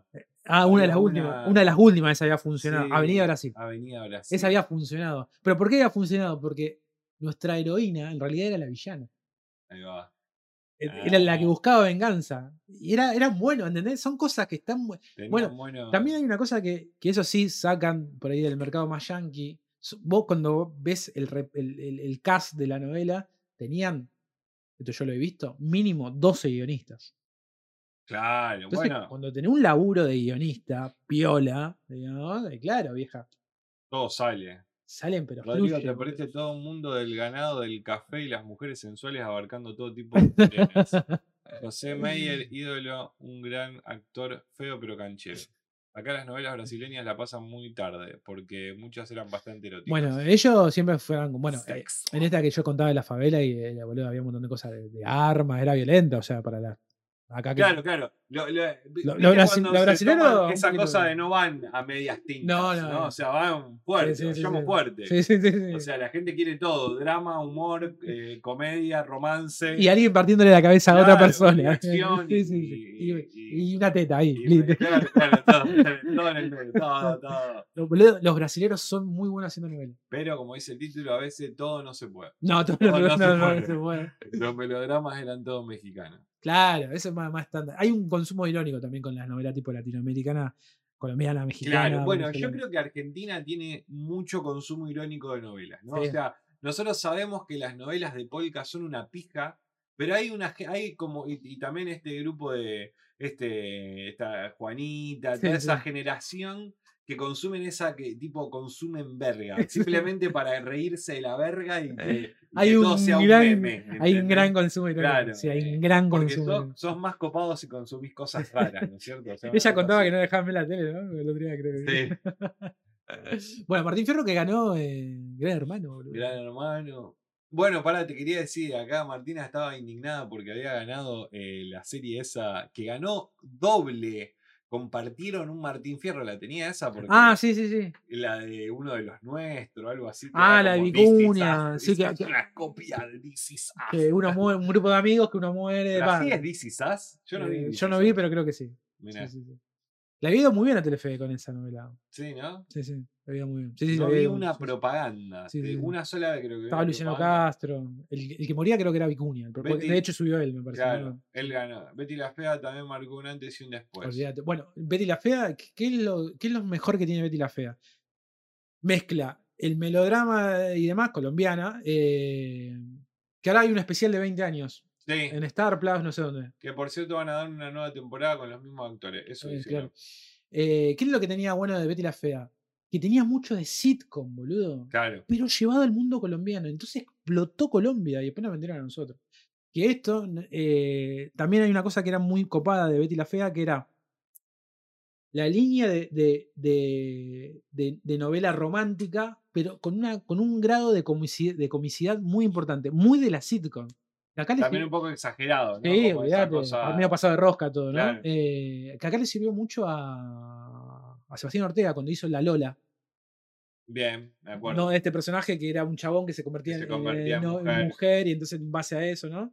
Y a- a- a- a- había una de Peterson, ¿vos te acordás de Pedro Carlos? el Escamoso estaba también. Claro, después. de Betty, claro. Claro. Eh, había una, me acuerdo, una de Sebastián Ortega que era, el universo era, estaba bien hecha la novela, pero era como una cosa muy loca.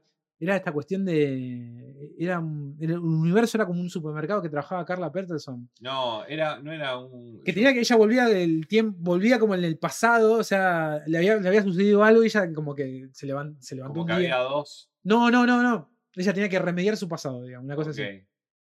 Eh, como que se levanta un año después, una cosa así. Bueno. Ya era como que. Era como muy loca la premisa, pero después terminaba siendo una novela de polka, porque estaban tomando Claro. mate, estaban en el supermercado, terminaba siendo. La premisa era como demasiado loca, pero después todo muy bajado a tierra, ¿no? Como, me gusta esta, no me puedo, no sé Sí, qué. Pero lo normal. era muy sí. loco. O lo de los exitosos Pell Eh, también. eh, Esa te iba a decir. Eso eran Mm. como un matrimonio de. Loco, y vos ves esas primeras producciones de- como productor, pues ya se había separado con, de, de- con Tinelli. Es, esa- esas producciones, por ejemplo, Exitosos Pel tiene un timing Betty la Fea Claro. así, boludo. es como- Una forma de hacer también producciones, ¿no? Que se hace sí, así. sí. Eh, y, y pero también una cuestión de época. Yo creo que hoy, hoy en día, más allá de que no se están haciendo por una cuestión, como decimos, de plata, yo no sé dónde iría el timing hoy. Hoy yo ya le perdí. No sé qué se está haciendo nuevo como novela. No, no sé bien. No, yo creo que ¿No hoy. viste que sacó una Barassi? Una- es una peli, ¿no? Que tiene un monito. creo que una serie. ¿Es una serie? Creo que sí. Pero también un formato así, tipo muy. Dibu, de verdad, muy Dibu. claro, así tipo. Cámara, eh, cámara 45, cámara 40, plano, como decimos, plano Contra plano, plano y- general. Y, ni plano general, o sea, plano contra plano, capaz.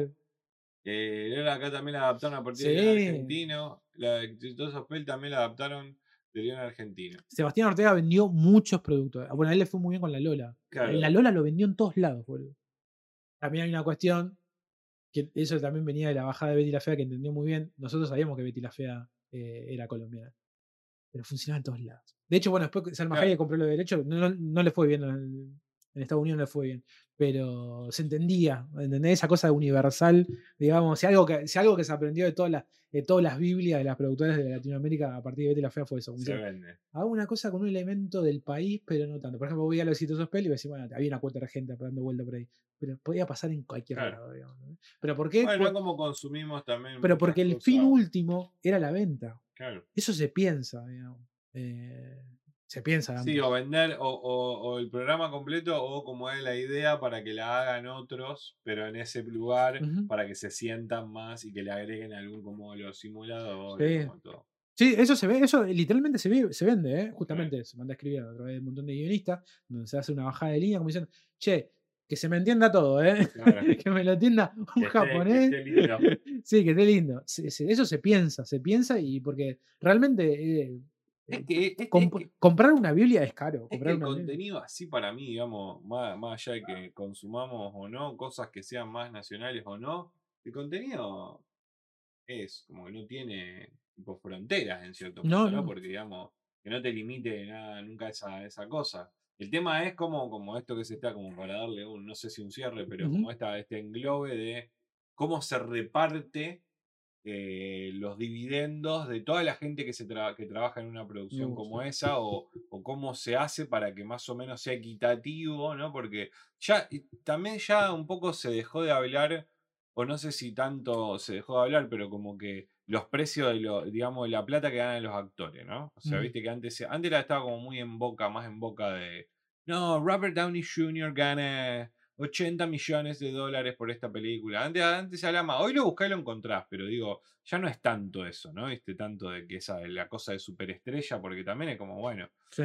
se hace, se divide medio que, no sé si diferente, ya son más productores también los Mm. actores, viste, que siempre están en la, en la parte, entonces bueno, decir, la película va a funcionar y, va a generar dividendos siempre y cuando se vea o funcione y, y genere Sí, plata. y, si y los cambios del negocio. Me acordé, de- hablando de Sebastián Ortega, me acordé de dos cosas. Hace mucho que no está produciendo cosas él, digamos, Mm. por algo, por- los costos.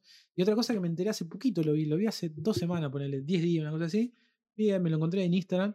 Creo que está trabajando para Televisa o para Telemundo como un CEO, como alguien experimentado que elige los proyectos, como que no, eh, un, no produce, pero como que está ahí, como que un asesor. un asesor que no, creo que era Televisa, eh, pero era como una cosa muy especial donde él no, no termina siendo productor, pero como... Él elige las cosas. Sí, qué loco, boludo.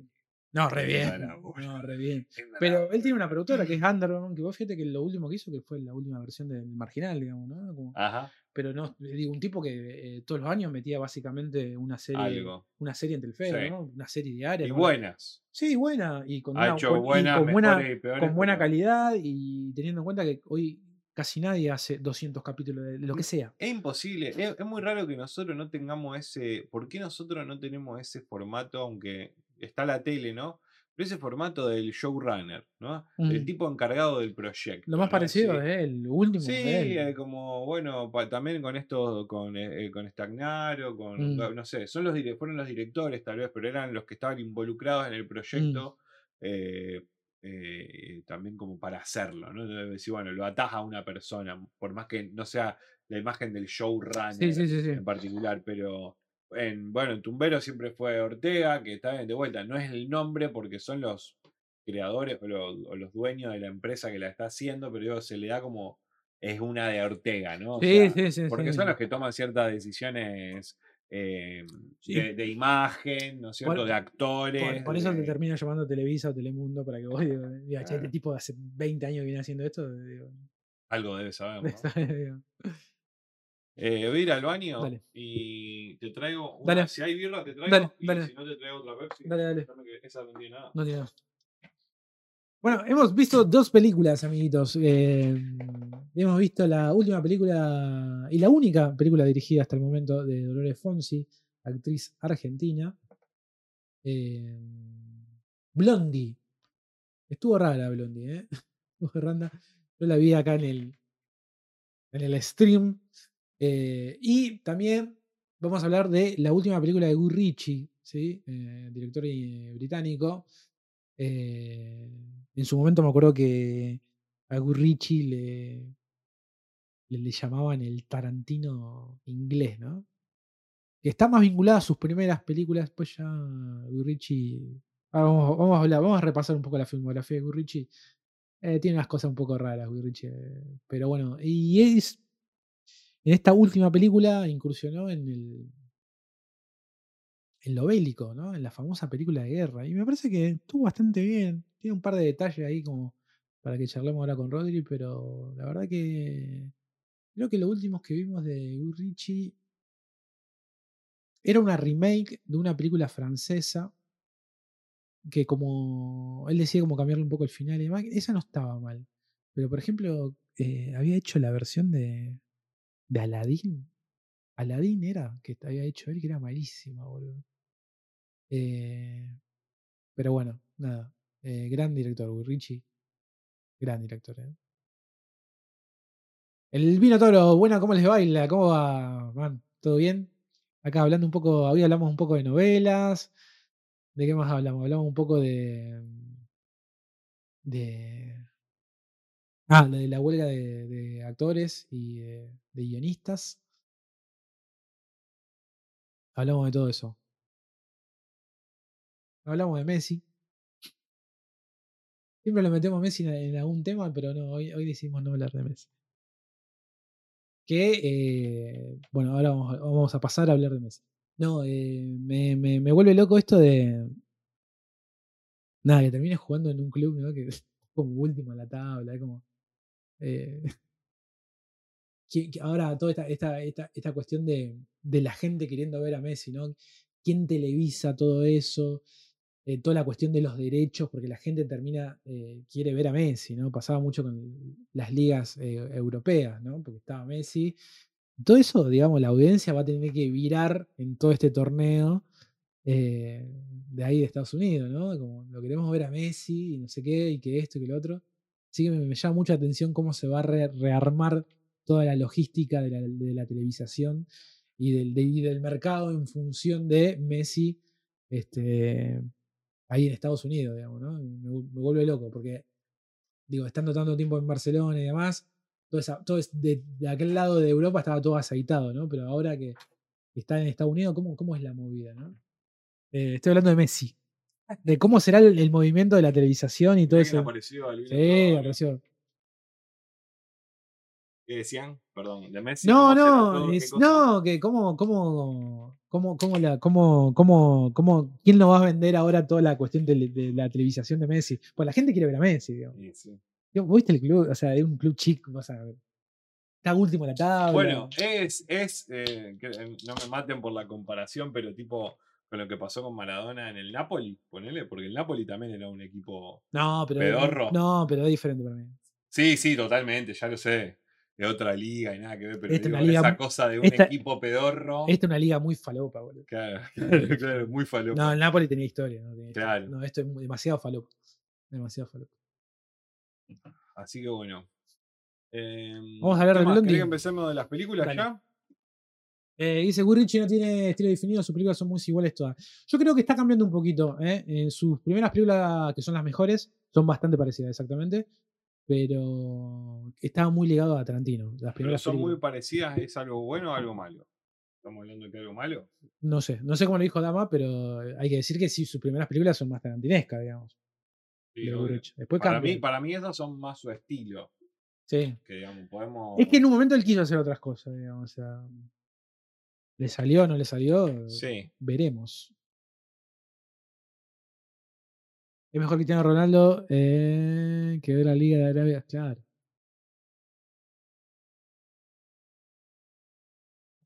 Es que Cristiano, si no fuera por la plata y demás, o sea, a Cristiano le duele un montón no jugar en Europa. En Europa. Claramente, digo, su cuenta bancaria subió un montón y puede comprar el mundo, sí.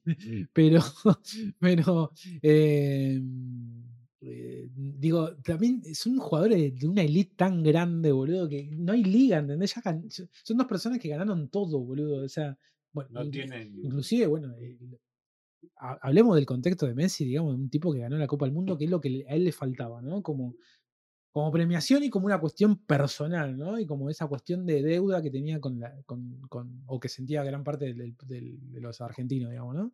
Ya está, ya ganó la Copa, maestro, ya está. Ya está. ¿Qué hay? ¿Qué hay? Ah, Hay ¿qué una, te sabe? hay, un- hay un- Ah. hay una liga intergaláctica tendría que jugar, ¿entendés? Tendría que jugar con el mejor de Marte, el mejor de claro, boludo. Ya, ya está, boludo. Como, Cristiano tiene el mundial, nos vimos. claro. Claro, boludo. Sí, sí, Sí, sí, llegó, llegó. Yo creo que lo de Messi es un gran. Ya Ah, está. Se le- eh, ah, Desde la Copa América de acá, esto. de la Copa América hasta acá se le dio todo. Hay una un huevo acá que ya no lo tiene mal. Por eso te digo, Una cosa ahí que ya no la tiene más. Desde la Copa América para acá, estamos hablando de dos, tres años, ya está, ya quedó chill. Pero ¿entendés? Boludo, se da cuenta en la actitud. Te das cuenta, un Ey, Messi más suelto. te, te das cuenta en la actitud, está mucho más suelto, está hablando y no sé qué, y ya está, boludo, ya está, ya como ya cumplió, boludo, ya está, ya está. no- Hablamos Y yo creo que Messi, Messi hace el show ball que hizo Maradona. Claro, sí. Y yo creo que rompe el planeta. sí. Para mí lo yo- rompe, Bueno, lo hace verga. él tiene contrato por un año. Para mí, la próxima idea es eso: el show ball. del show de goal de Messi, yendo por el mundo. Como, como Cualquier jugador aparte le va a decir que sí. Cualquier jugador retirado le va a decir, dale, vamos a hacerlo. el circo de Messi, boludo. Olvídate. Messi no ganó la Eurocopa. Bueno, eh, mm, Telepoli de chileno. Contamos. Tele- Telepoli, Telépoli es chileno y Dama es, de Perú. Dama de Perú. Así que no, no se peleen. No me quiero confundir. El vino toro es Dante, ¿no? Sí, sí, Dante, Dante, Dante. No, no, no, no estaba seguro, no me acordaba si era Dante o el Peque. No, no, Dante. Me decía en, el, en la sección de Así que anotate en la mano como en el capítulo de Los Simpsons, eh, Telépoli es de chileno y Dama es de Dama Perú. el peruano. claro. Eh, No, no quiero mirá, si, si Messi, si No- Messi no- dirige algo no que quiero- no sea ar- argentino, perdón, estoy tapando un poco la cámara, Sí. estoy arreglando la cámara. No quiero, no quiero problemas latinoamericanos. ¿eh? No, acá somos una. Acá- Acá, acá somos. La- solamente decimos las cosas para identificarnos, pero somos La todos. famosa patria grande. Sí, sí, la, que, la que imaginó Bolívar, San Martín. Y- Acá no somos. y no, alguien no, más. Nada, somos, somos, nos conocemos. Va, no nos conocemos, pero somos. Es como que nos conocemos. Sí. No hay ningún maltrato de ningún, ya lo sabemos. Fue, fue una. Como para decir, acá nos dijo, nos dijo que éramos todos uno de los argentinos que íbamos a robar el trabajo. Ya sabemos, flaca, Lo no sabemos. Yo soy Albino hermafrodita. Los latinoamericanos nos agarramos a las pibas y terminamos tomando birra y coreando al Charlie. Claro, sin igual paz. Sin igual paz, exactamente. Exactamente. Bueno, vamos a hablar de Blondie. Vamos a grabar. Ya, vamos a grabar. ya saben, no le vamos a explicar esto. Vamos a grabar y vamos a hacer toda la bola y vamos a explicar un montón de cosas ahí. Le un poco menos bola al chat, pero estamos acá, así que tranca. Bueno, bienvenidos, bienvenidos a un nuevo episodio en este canal de películas, series, reseñas, todo lo relacionado con el séptimo arte. Eh, en este caso, una nueva película, una película argentina, Ujú. Eh, de la, la ópera prima, podemos decir, de, de Dolores Fonsi como directora. El, el- el- el famoso doblete del director que se, que se dirige a sí mismo, ¿no? El, Sí. director-actor, Sí, sí, sí. eh, en este caso. Un sueño, un, sueño, un sueño cumplido, ¿no? Por lo que contaba ahí Dolores, eh, esto de encon- Dirigir. encon- encontrar un proyecto donde vos lo puedas dirigir también.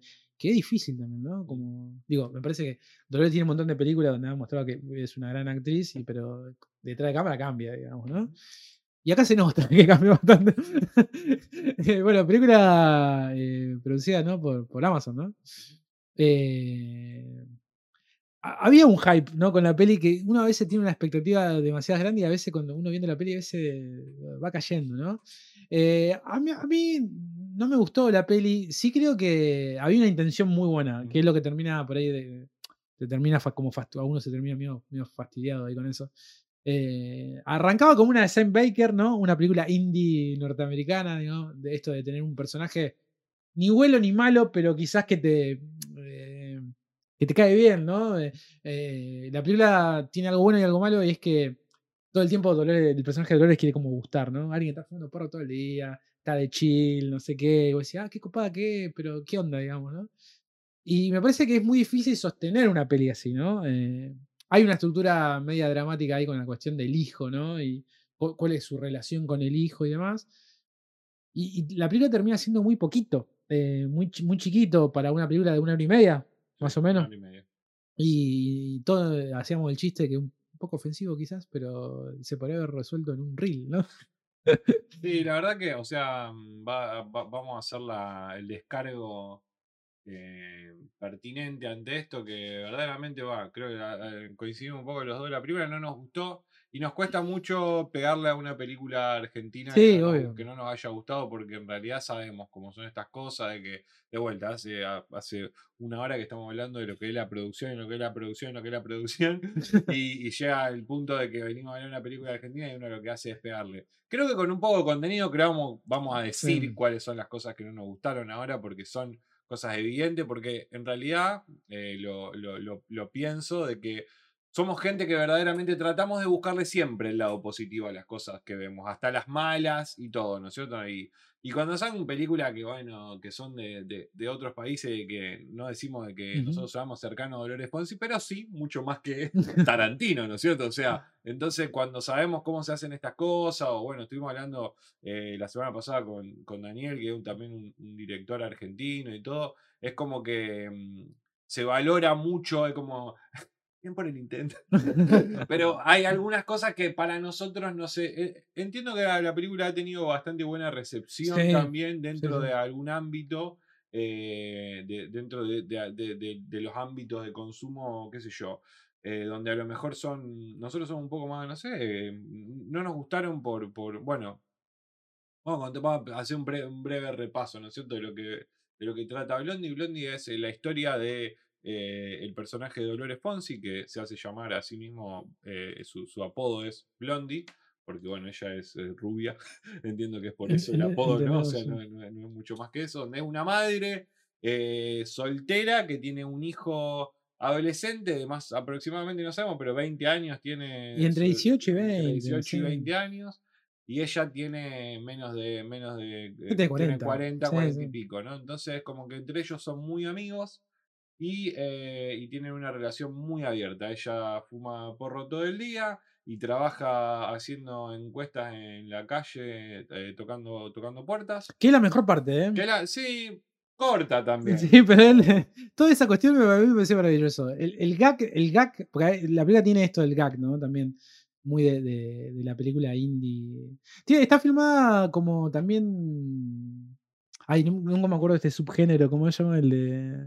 El, sí, el Bumblecore. Tiene mucho de eso, tiene mucho de eso. Eh, me gusta mucho el gag, el comienzo cuando ella está con este laburo de las encuestas, el de la bandera. Tiene un Eh, flaco que se reconoce las banderas. Ah, sí, Muy bueno. que sabe que es muy de bueno. las banderas. Creo que si la película iría por ese lado más de los gags, me parece que funcionaría.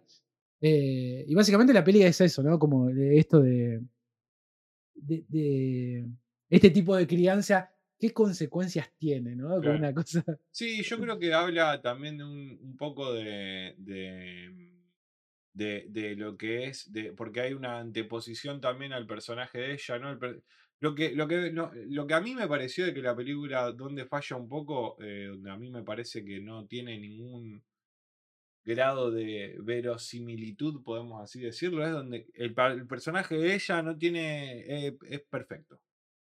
No tiene ninguna falla. que el- Blondie es Quiere gustar todo el tiempo el personaje y no tiene matices. yo no tiene ningún matiz. Ella hace todo bien, le sale todo bien, eh, tiene una vida perfecta y, y a la vez, eh, y, y de todas las otras cosas que van pasando, porque ella tiene una hermana también, de que la hermana tiene la vida perfecta, eh, perfecta entre comillas, ¿no es cierto? En el sentido de que familia, Mm, eh, marido, trabajo formal, exitosa, claro. vida formal, y a la vez ella, ese personaje es el que está medio roto y Blondie es el que lo sale a arreglar. Entonces me parece que es como que no empatizar. A mí me pasó eso, como decía, necesitaba de que ellas, esta cosa de que el personaje se rompa para poder volver a reestructurarse de alguna forma, que hubiese sido muchísimo más, no sé, Sí, en cierto punto, que, que nos muestre, no por... Es una película súper positiva, lo cual no está mal, pero termina siendo súper eh, tipo como empalagosa en cierto Es punto. como te, te haces un café y le pones eh, mucha azúcar. Cinco cucharadas de azúcar, ¿entendés? O sea, es como que no se le. eh, no, no, no tiene eso. Y después eso, como la- las.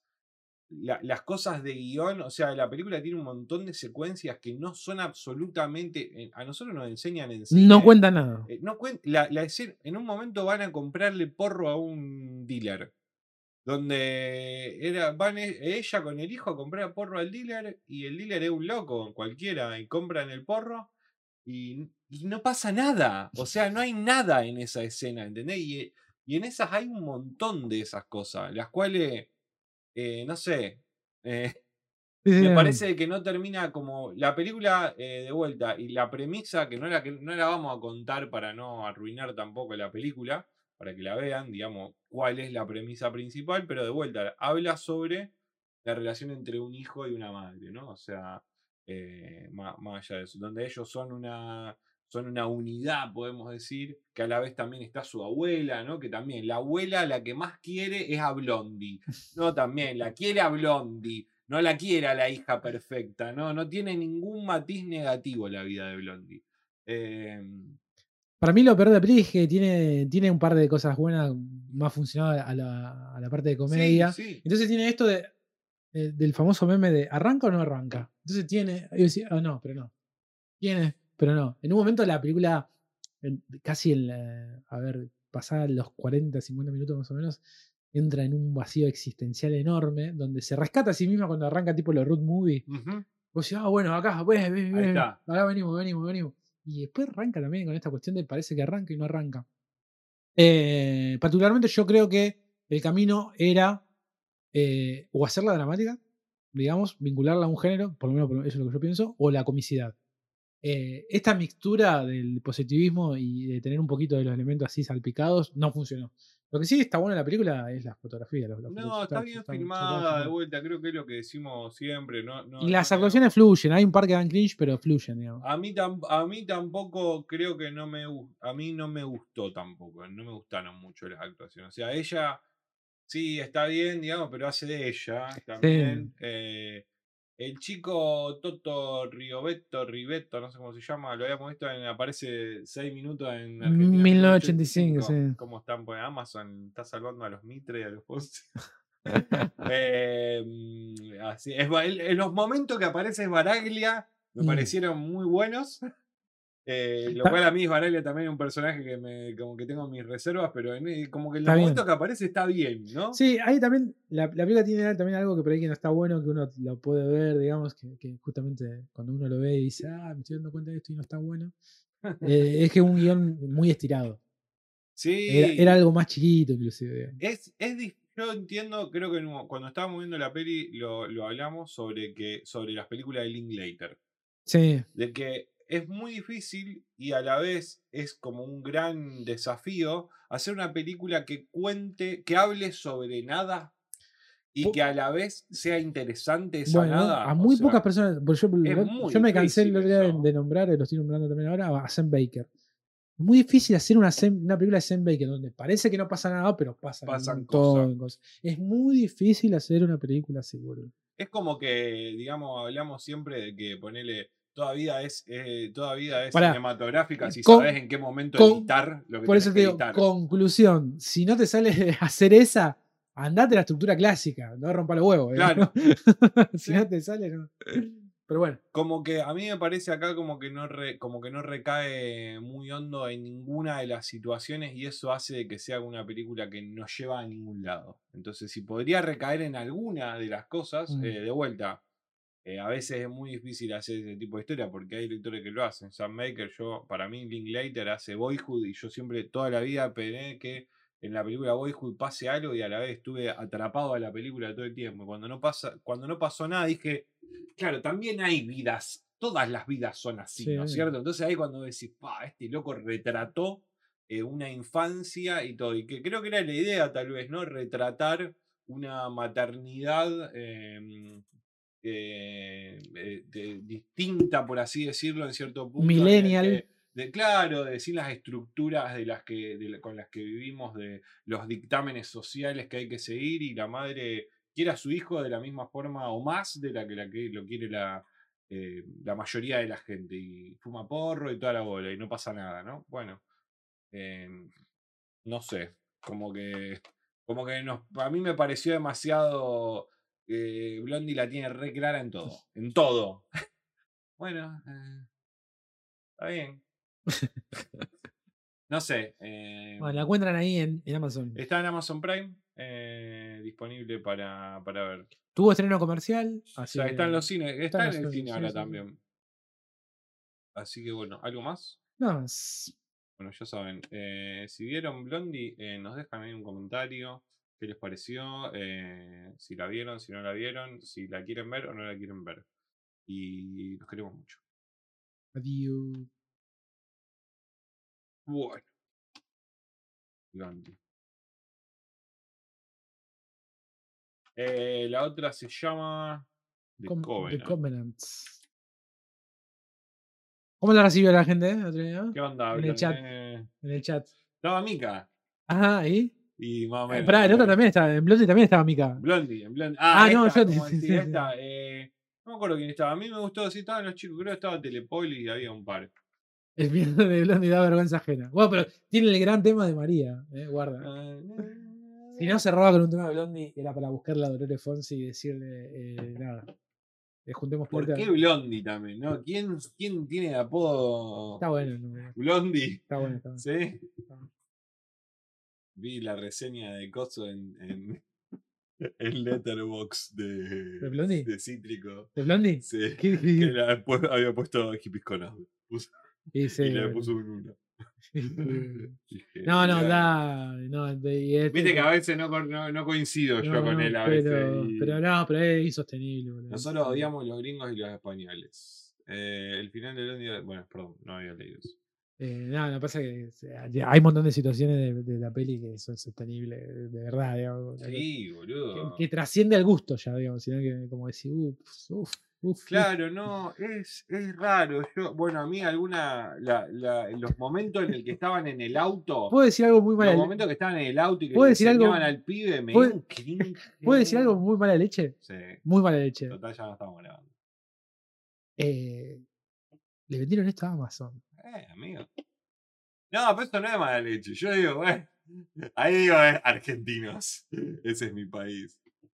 Si le- No, aparte me lo imagino a Mitre metiéndole la película de la mujer. tipo, ya. Escuchá, 1985, que Carmo quiere hacer una peli también. Sí, pero me, vos sabés que me sorprende un poco eso, pero, o sea, repito, un comentario, sé que no es, no es bueno el comentario este, pero si le vendieron esto a Amazon, vieja, Bueno, o Amazon tiene la vara muy baja, o le estaban debiendo a alguien a esta gente. pero no, está bien, listo, listo. No, hagamos". no, nos estamos llevando, me parece la que peli no hay- es tan grande también igual, guarda que bastante, viste, No. bastante...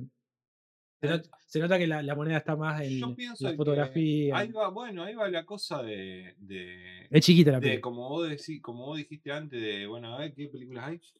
Ah, sí. A ver qué tenemos. A ver qué Agarrá, tenemos. a ver qué tenemos. Y esta peli es re realizable, amigo. Sí. O sea, una peli que ¿a dónde Y- se fueron? Y con a, mucho menos. a Mendoza después a filmar Sí, que sí, la van a buscar a, la- hermana. obvio, Ya está. Obvio. No vemos chiqui trabajo a las 3 me suerte, papu.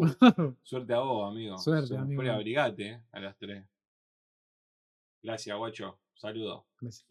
Bueno, ya saben, eh, como siempre, nunca decimos esto. Si nos quieren ayudar en cafecito, en.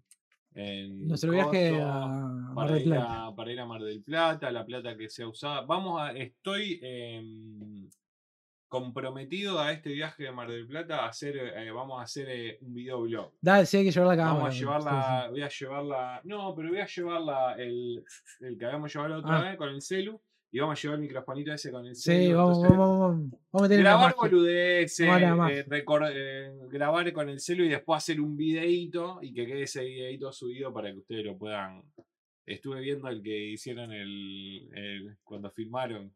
Ah, ah, lo viste. ¿Qué nos pasó? ¿Qué nos pasó Estuve Dante? No, no, no, no sabía que Qué bueno, está como editado Por partes. Por partes. Porque en realidad hubo como diferentes versiones. Esta es la, esta es la final. La final. El Un- un- ¿Eso, ¿Eso era para la, un rodaje- para la Facu también? No. Eh, sí, no, sí, la tesis. O sea, pero ese, ese, No, ese no, videíto, digamos, como el B-roll, esta Sí, que le sí, llaman sí. la cámara B. una cosa así. No, no, no. Eh, Eh, está muy bueno, yo también lo vi, está muy bueno, está muy bueno. está muy bueno. Es un desquicio, eh, porque- Sí, sí, sí. o sea, sí, meter sí. a 15 personas 5 días, Un buen, un buen. eh, filmar solo de noche, bastante bien, boludo. Hostia, ahora estoy, no el sueño. Ahora está. Puedo esperar, sí. No, no, no, no. Lo, lo vi, lo vi acá yo, no, no lo No, no lo vimos, no, que sí, lo, lo- lo vi, pero. Pero bueno, tampoco pasa nada. Se Nah. puede pasar. Eh, ¿Está en YouTube eso? ¿Lo No, creo que no, que, que Dante no, no- no- nos dirá, pero creo que en YouTube no está. Pero me gustó mucho el registro. Yo me acuerdo, viste que hay, hay cosas que a veces uno hace y nada, y justamente está la posibilidad de un registro. Y decía, ah, claro, esto es. Yo me acuerdo de la. Esto quedó. Viste que arranca. Hay dos momentos de Sophie. ¿Con Ella, el pelo? el primer día ella se rapa. ¿Se habíamos- ahí? Llegamos a la casa y se rapa como el personaje de Stanley Kubrick, de ¿cómo se llama? La... Eh, Full Metal Jacket. Vincent D'Onofrio. Boludo, cortándose el pelo, Sofía. Cerrando etapas. y todo como diciendo, bueno, listo. No me dejaron subir la Instagram. ¿Por qué, boludo? No pasa nada. O sea, no hay nada. Debe ser por lo. Son ustedes. O sea. Tengo los videos, dice. No, no, el de Sophie me, encantó. videos. Yo, no me, yo me acuerdo que no, la, la- no la- full, Britney. O sea, había pegado, psicótica. había pegado un breakdown, algo tenía. Bueno, pero- yo lo pensé porque en el primer momento la veo con pelo y después pasa y la veo sin pelo y digo, ¿la loca en algún momento tipo se fue a cortar el pelo a la cara o se cortó ahí? Me pareció re raro. Aparte, eh, Sofi, gran asistente de dirección, o sea, es una genia Sofi. eh, y eh, nada, está rapada. Escúchame, siempre digo lo mismo. Pero podemos, tenemos que hacer un asado con esta gente. Sí, te voy a hacer. del mal, boludo. Sí, sí, sí. Dante, el Peque, Vale. Die- Diego no está, Diego está de viaje. Creo que usted, no, creo que está en Italia, me parece, ¿no? ¿Puede ser? Eh, tiene Creo que que habían dicho que iba a volver y todo, pero. Sí. y- y So- eh, Sofi, su marido. Sofi, su marido. el ma- el Literalmente el marido, claro. Franco. Eh, lo- bueno, y hay más, bueno. Santi. digo, Santi. Pongo, pongo casa. Bueno, loco, escuchame, organizalo. Semana que viene, fin de semana. Yo hago el asado, boludo. Digo, está, laburando y viviendo en Italia. Ese, Está la- pegado, eh. puta, se la revió. Es el. el mercado de pases de Wolf está. el mercado de pases de Wolf está buenísimo. está- está- Organicemos un asado, invítenme, boludo, a mí, Oscar, ¿no? Yo me ocupo de la organización también. Si hay que llamar, ¿viste? Yo soy de eso medio denso. Ahí, si hay que organizar, yo invito gente. ¿De dónde hacemos? Si hay que ir a comprar cosas. hay que hacerlo, hay que Eh, hacerlo. hacemos algo, boludo, para hinchar los huevos, para reír un rato. La otra seguro, mirá, claro. Dale, yo la semana que viene laburo en San Juan, pero la otra seguro, listo. Dale, Dan- Dante, creo que está. Dante creo que está con el tema del automovilismo. Sí, sí, me acuerdo. Con, San- con, con Santi también. Probablemente, no, no, no, no, no, no sé bien, o, o- o se pasaron del, trabajo, no me acuerdo bien, pero, pero creo que están en, en- en esa. Así que hay mucha. Eh, ayer, por ejemplo, eh, Pa- nuestro amigo Pablo nos comentaba que tuvo ahí hace un par de cosas con. Están, están cerrando las campañas también. Ajá. Así que nada. El streaming de TC. Transmiten Ah. para acompañarlos desde acá. También preparan Ah. asado. Claro. Y pues se puede prender ahí la. sí. Teníamos que tener la, la, la cámara ahí. Eh, La, eh, la lejos ahí. Aparte con esta que se ve re bien la. Bien, bien Vamos a hacer panorámica. cosas a Instagram también. Claro. Tendríamos que hacer alguna cosa así también. Me da el internet. Ojo, dice, da-. Me da el internet, ojo. Nosotros, tendrí- nosotros ten- tenemos una pequeña estación portátil, podemos decir. Ah, la computadora La computadora. vieja. la estación portátil. Bueno, tenemos el 28, ahora tenemos la eh, Nerd, Random Ah, Nerd Night. lo tenés por ahí el. Sí, tenés ahí vamos el- a el- mostrar el- el- vamos a el- estar ahí en. Nos invitaron los chicos de Radio Nerd, Sí. que están cumpliendo los 50 episodios. Eh, le mandamos un saludo a Nico y a su compañero, que no me recuerdo en este momento el nombre. Estoy Matías Sacia. Perfecto. Eh, bueno, y están festejando lo- los 50 episodios ahí con la gente de. Ahí está. Esperá, vamos a hacer una cosa. Vamos a hacer un. Esperá.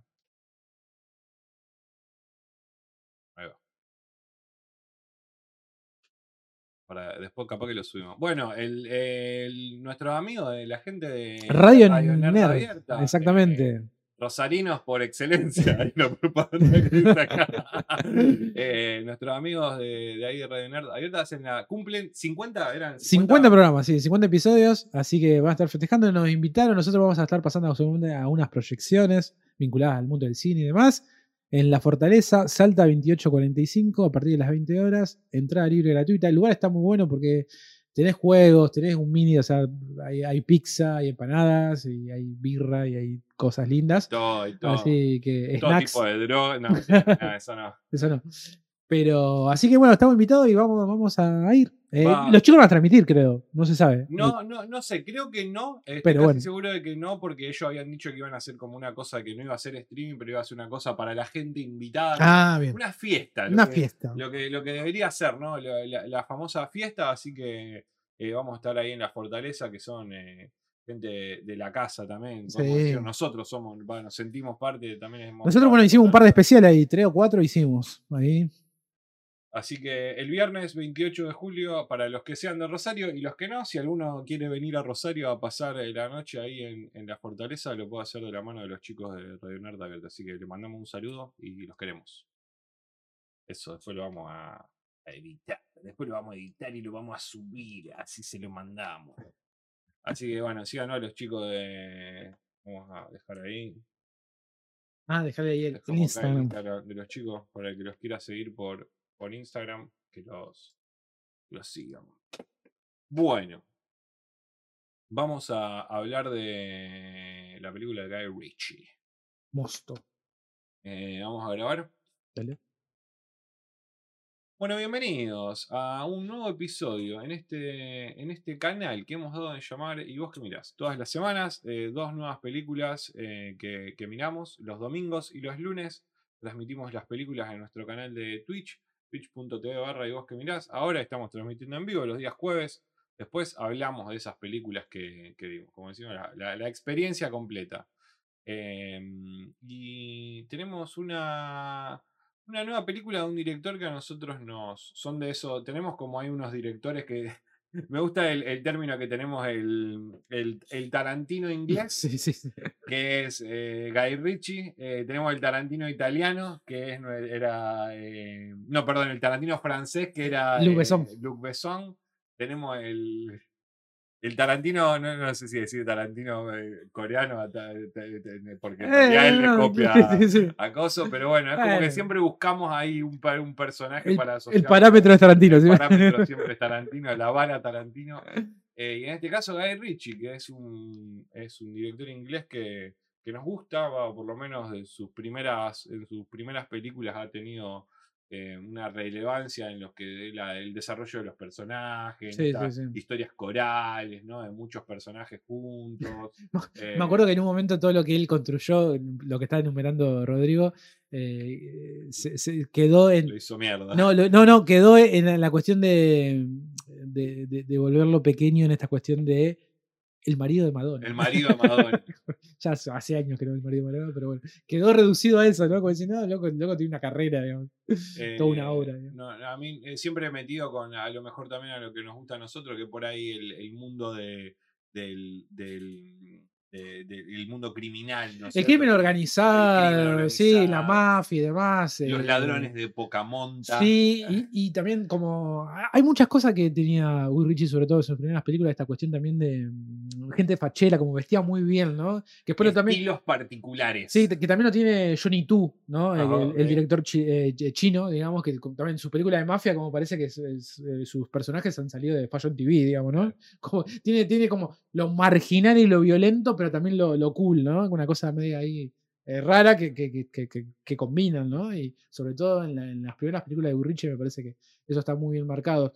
Después le perdimos medio el rumbo. Yo, ahora vamos a repasar la filmografía. Esto Aladdin que hizo el último. Sí, sí. Está raro. ¿no? Las películas, bueno, eh, dejó un poco de lado las películas de, de, que él estaba haciendo. El último que había hecho de ese estilo había sido The Gentleman, que había sido esta película con, con Matthew McConaughey. No sé si vos la viste esa no, me acordé la última, la, remake francesa, que él le cambia el, final, eh, digamos. le pusieron Justicia Implacable, pero se llama The Wrath of the Man. creo, me parece que Telepoli lo había mencionado ahí en el chat. Gran película esa, o sea, Gran me, peli. me gusta mucho la película original, digamos, que, que, trata sobre un robo de los eh, camiones de, de caudales, ¿no?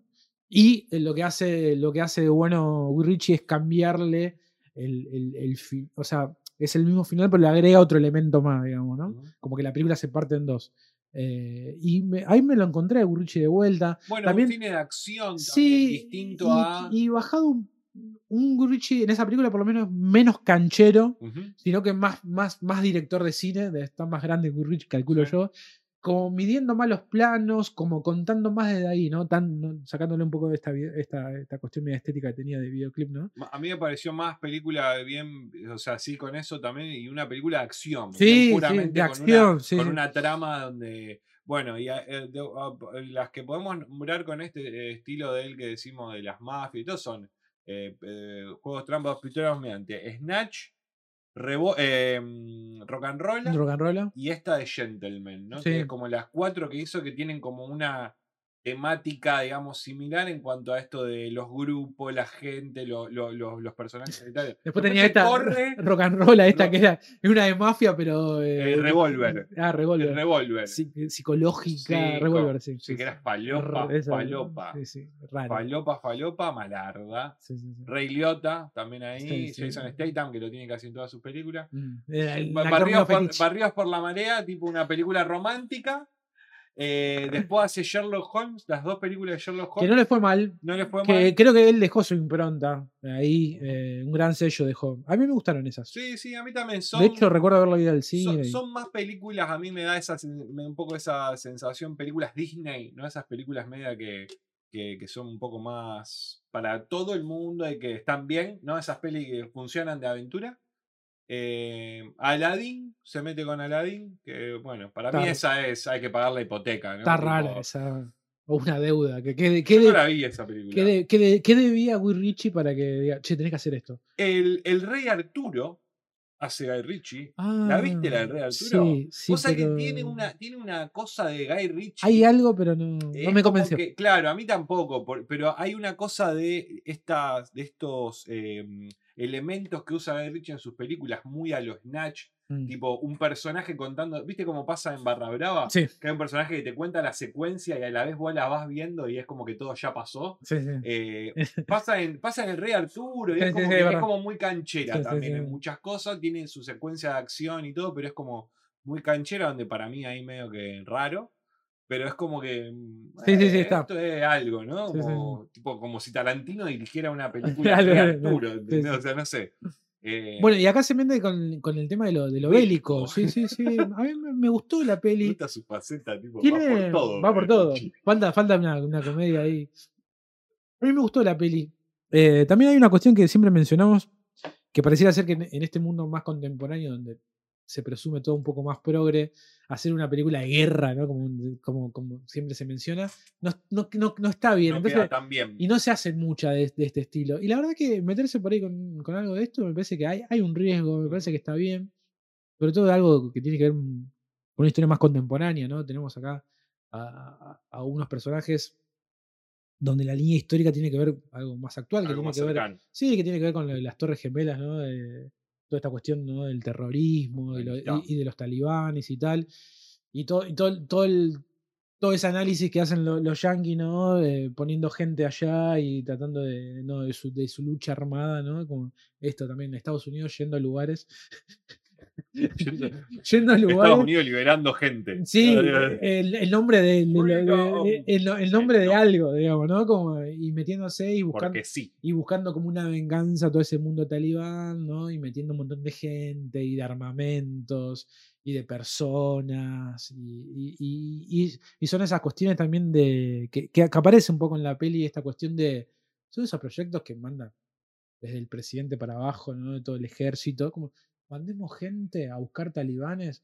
Pero esto cuánto va a durar? Lo que dure, ¿no? Como plata, plata, plata, plata. Y acá tenemos un personaje, ¿no? De, en el caso del.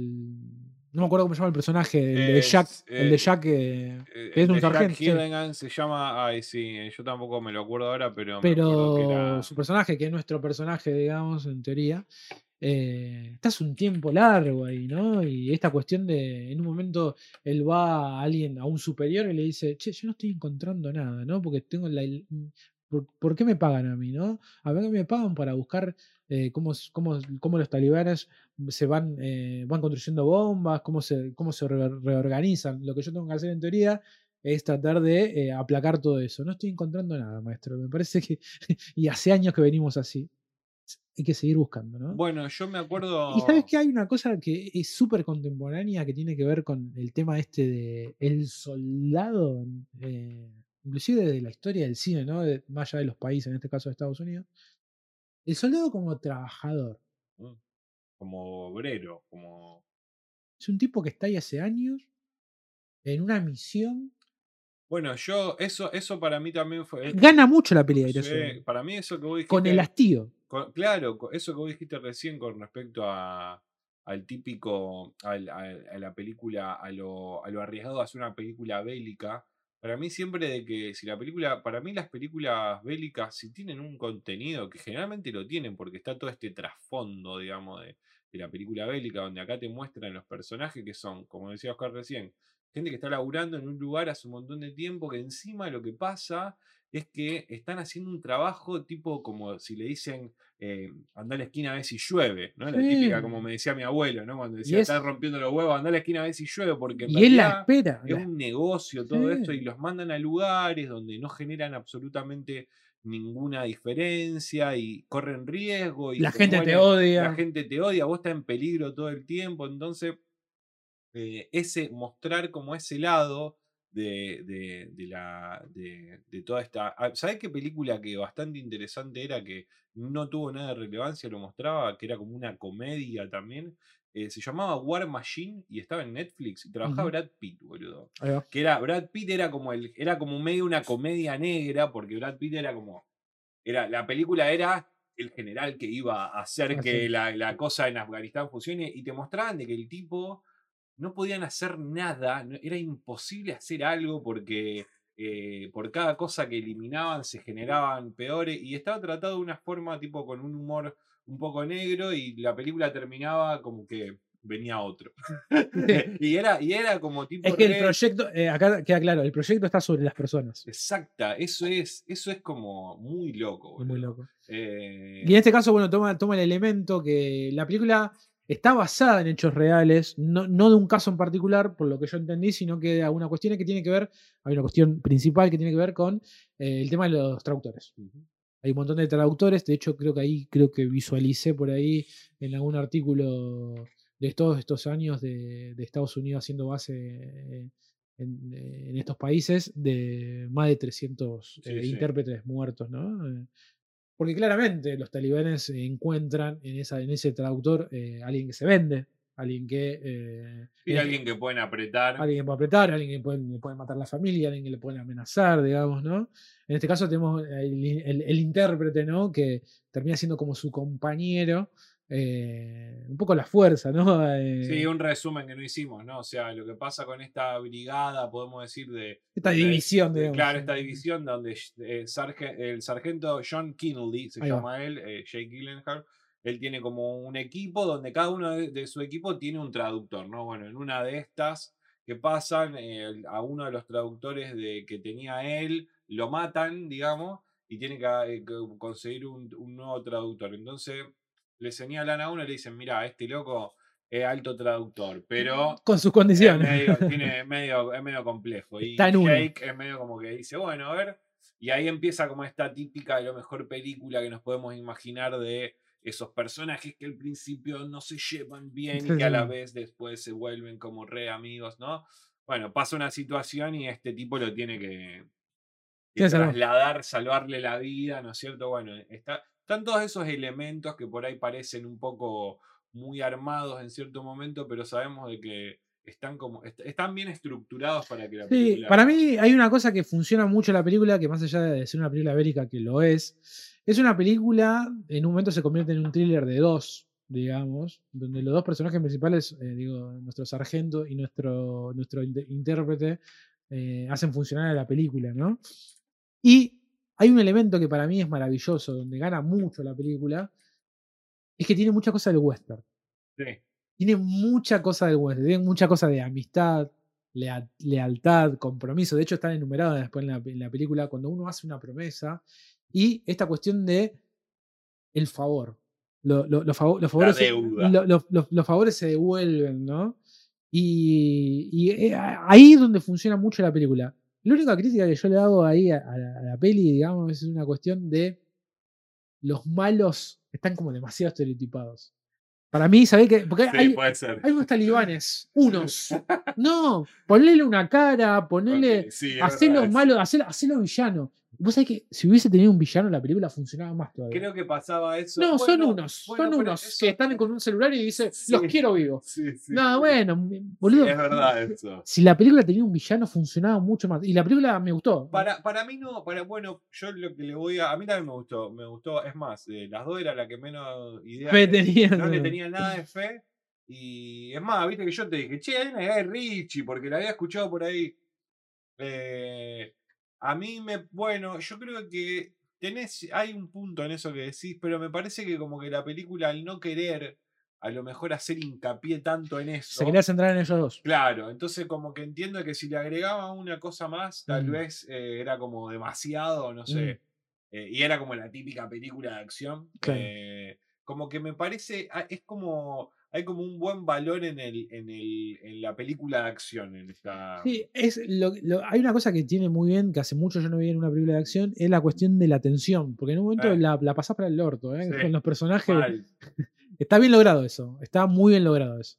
Está muy bien logrado. Sí, la verdad que es como, eh, eh, como dijo Carl hace un rato, que es raro de que tal vez eh, una película bélica en tiempos como ahora a lo mejor pegue y en este caso está como bien. eh, verdaderamente es- una película mirable, una película de acción y una película que tiene un contenido Sí. dramático Y es, muy, también. y es muy difícil también agregar algo, un elemento nuevo a algo tan de género como esto.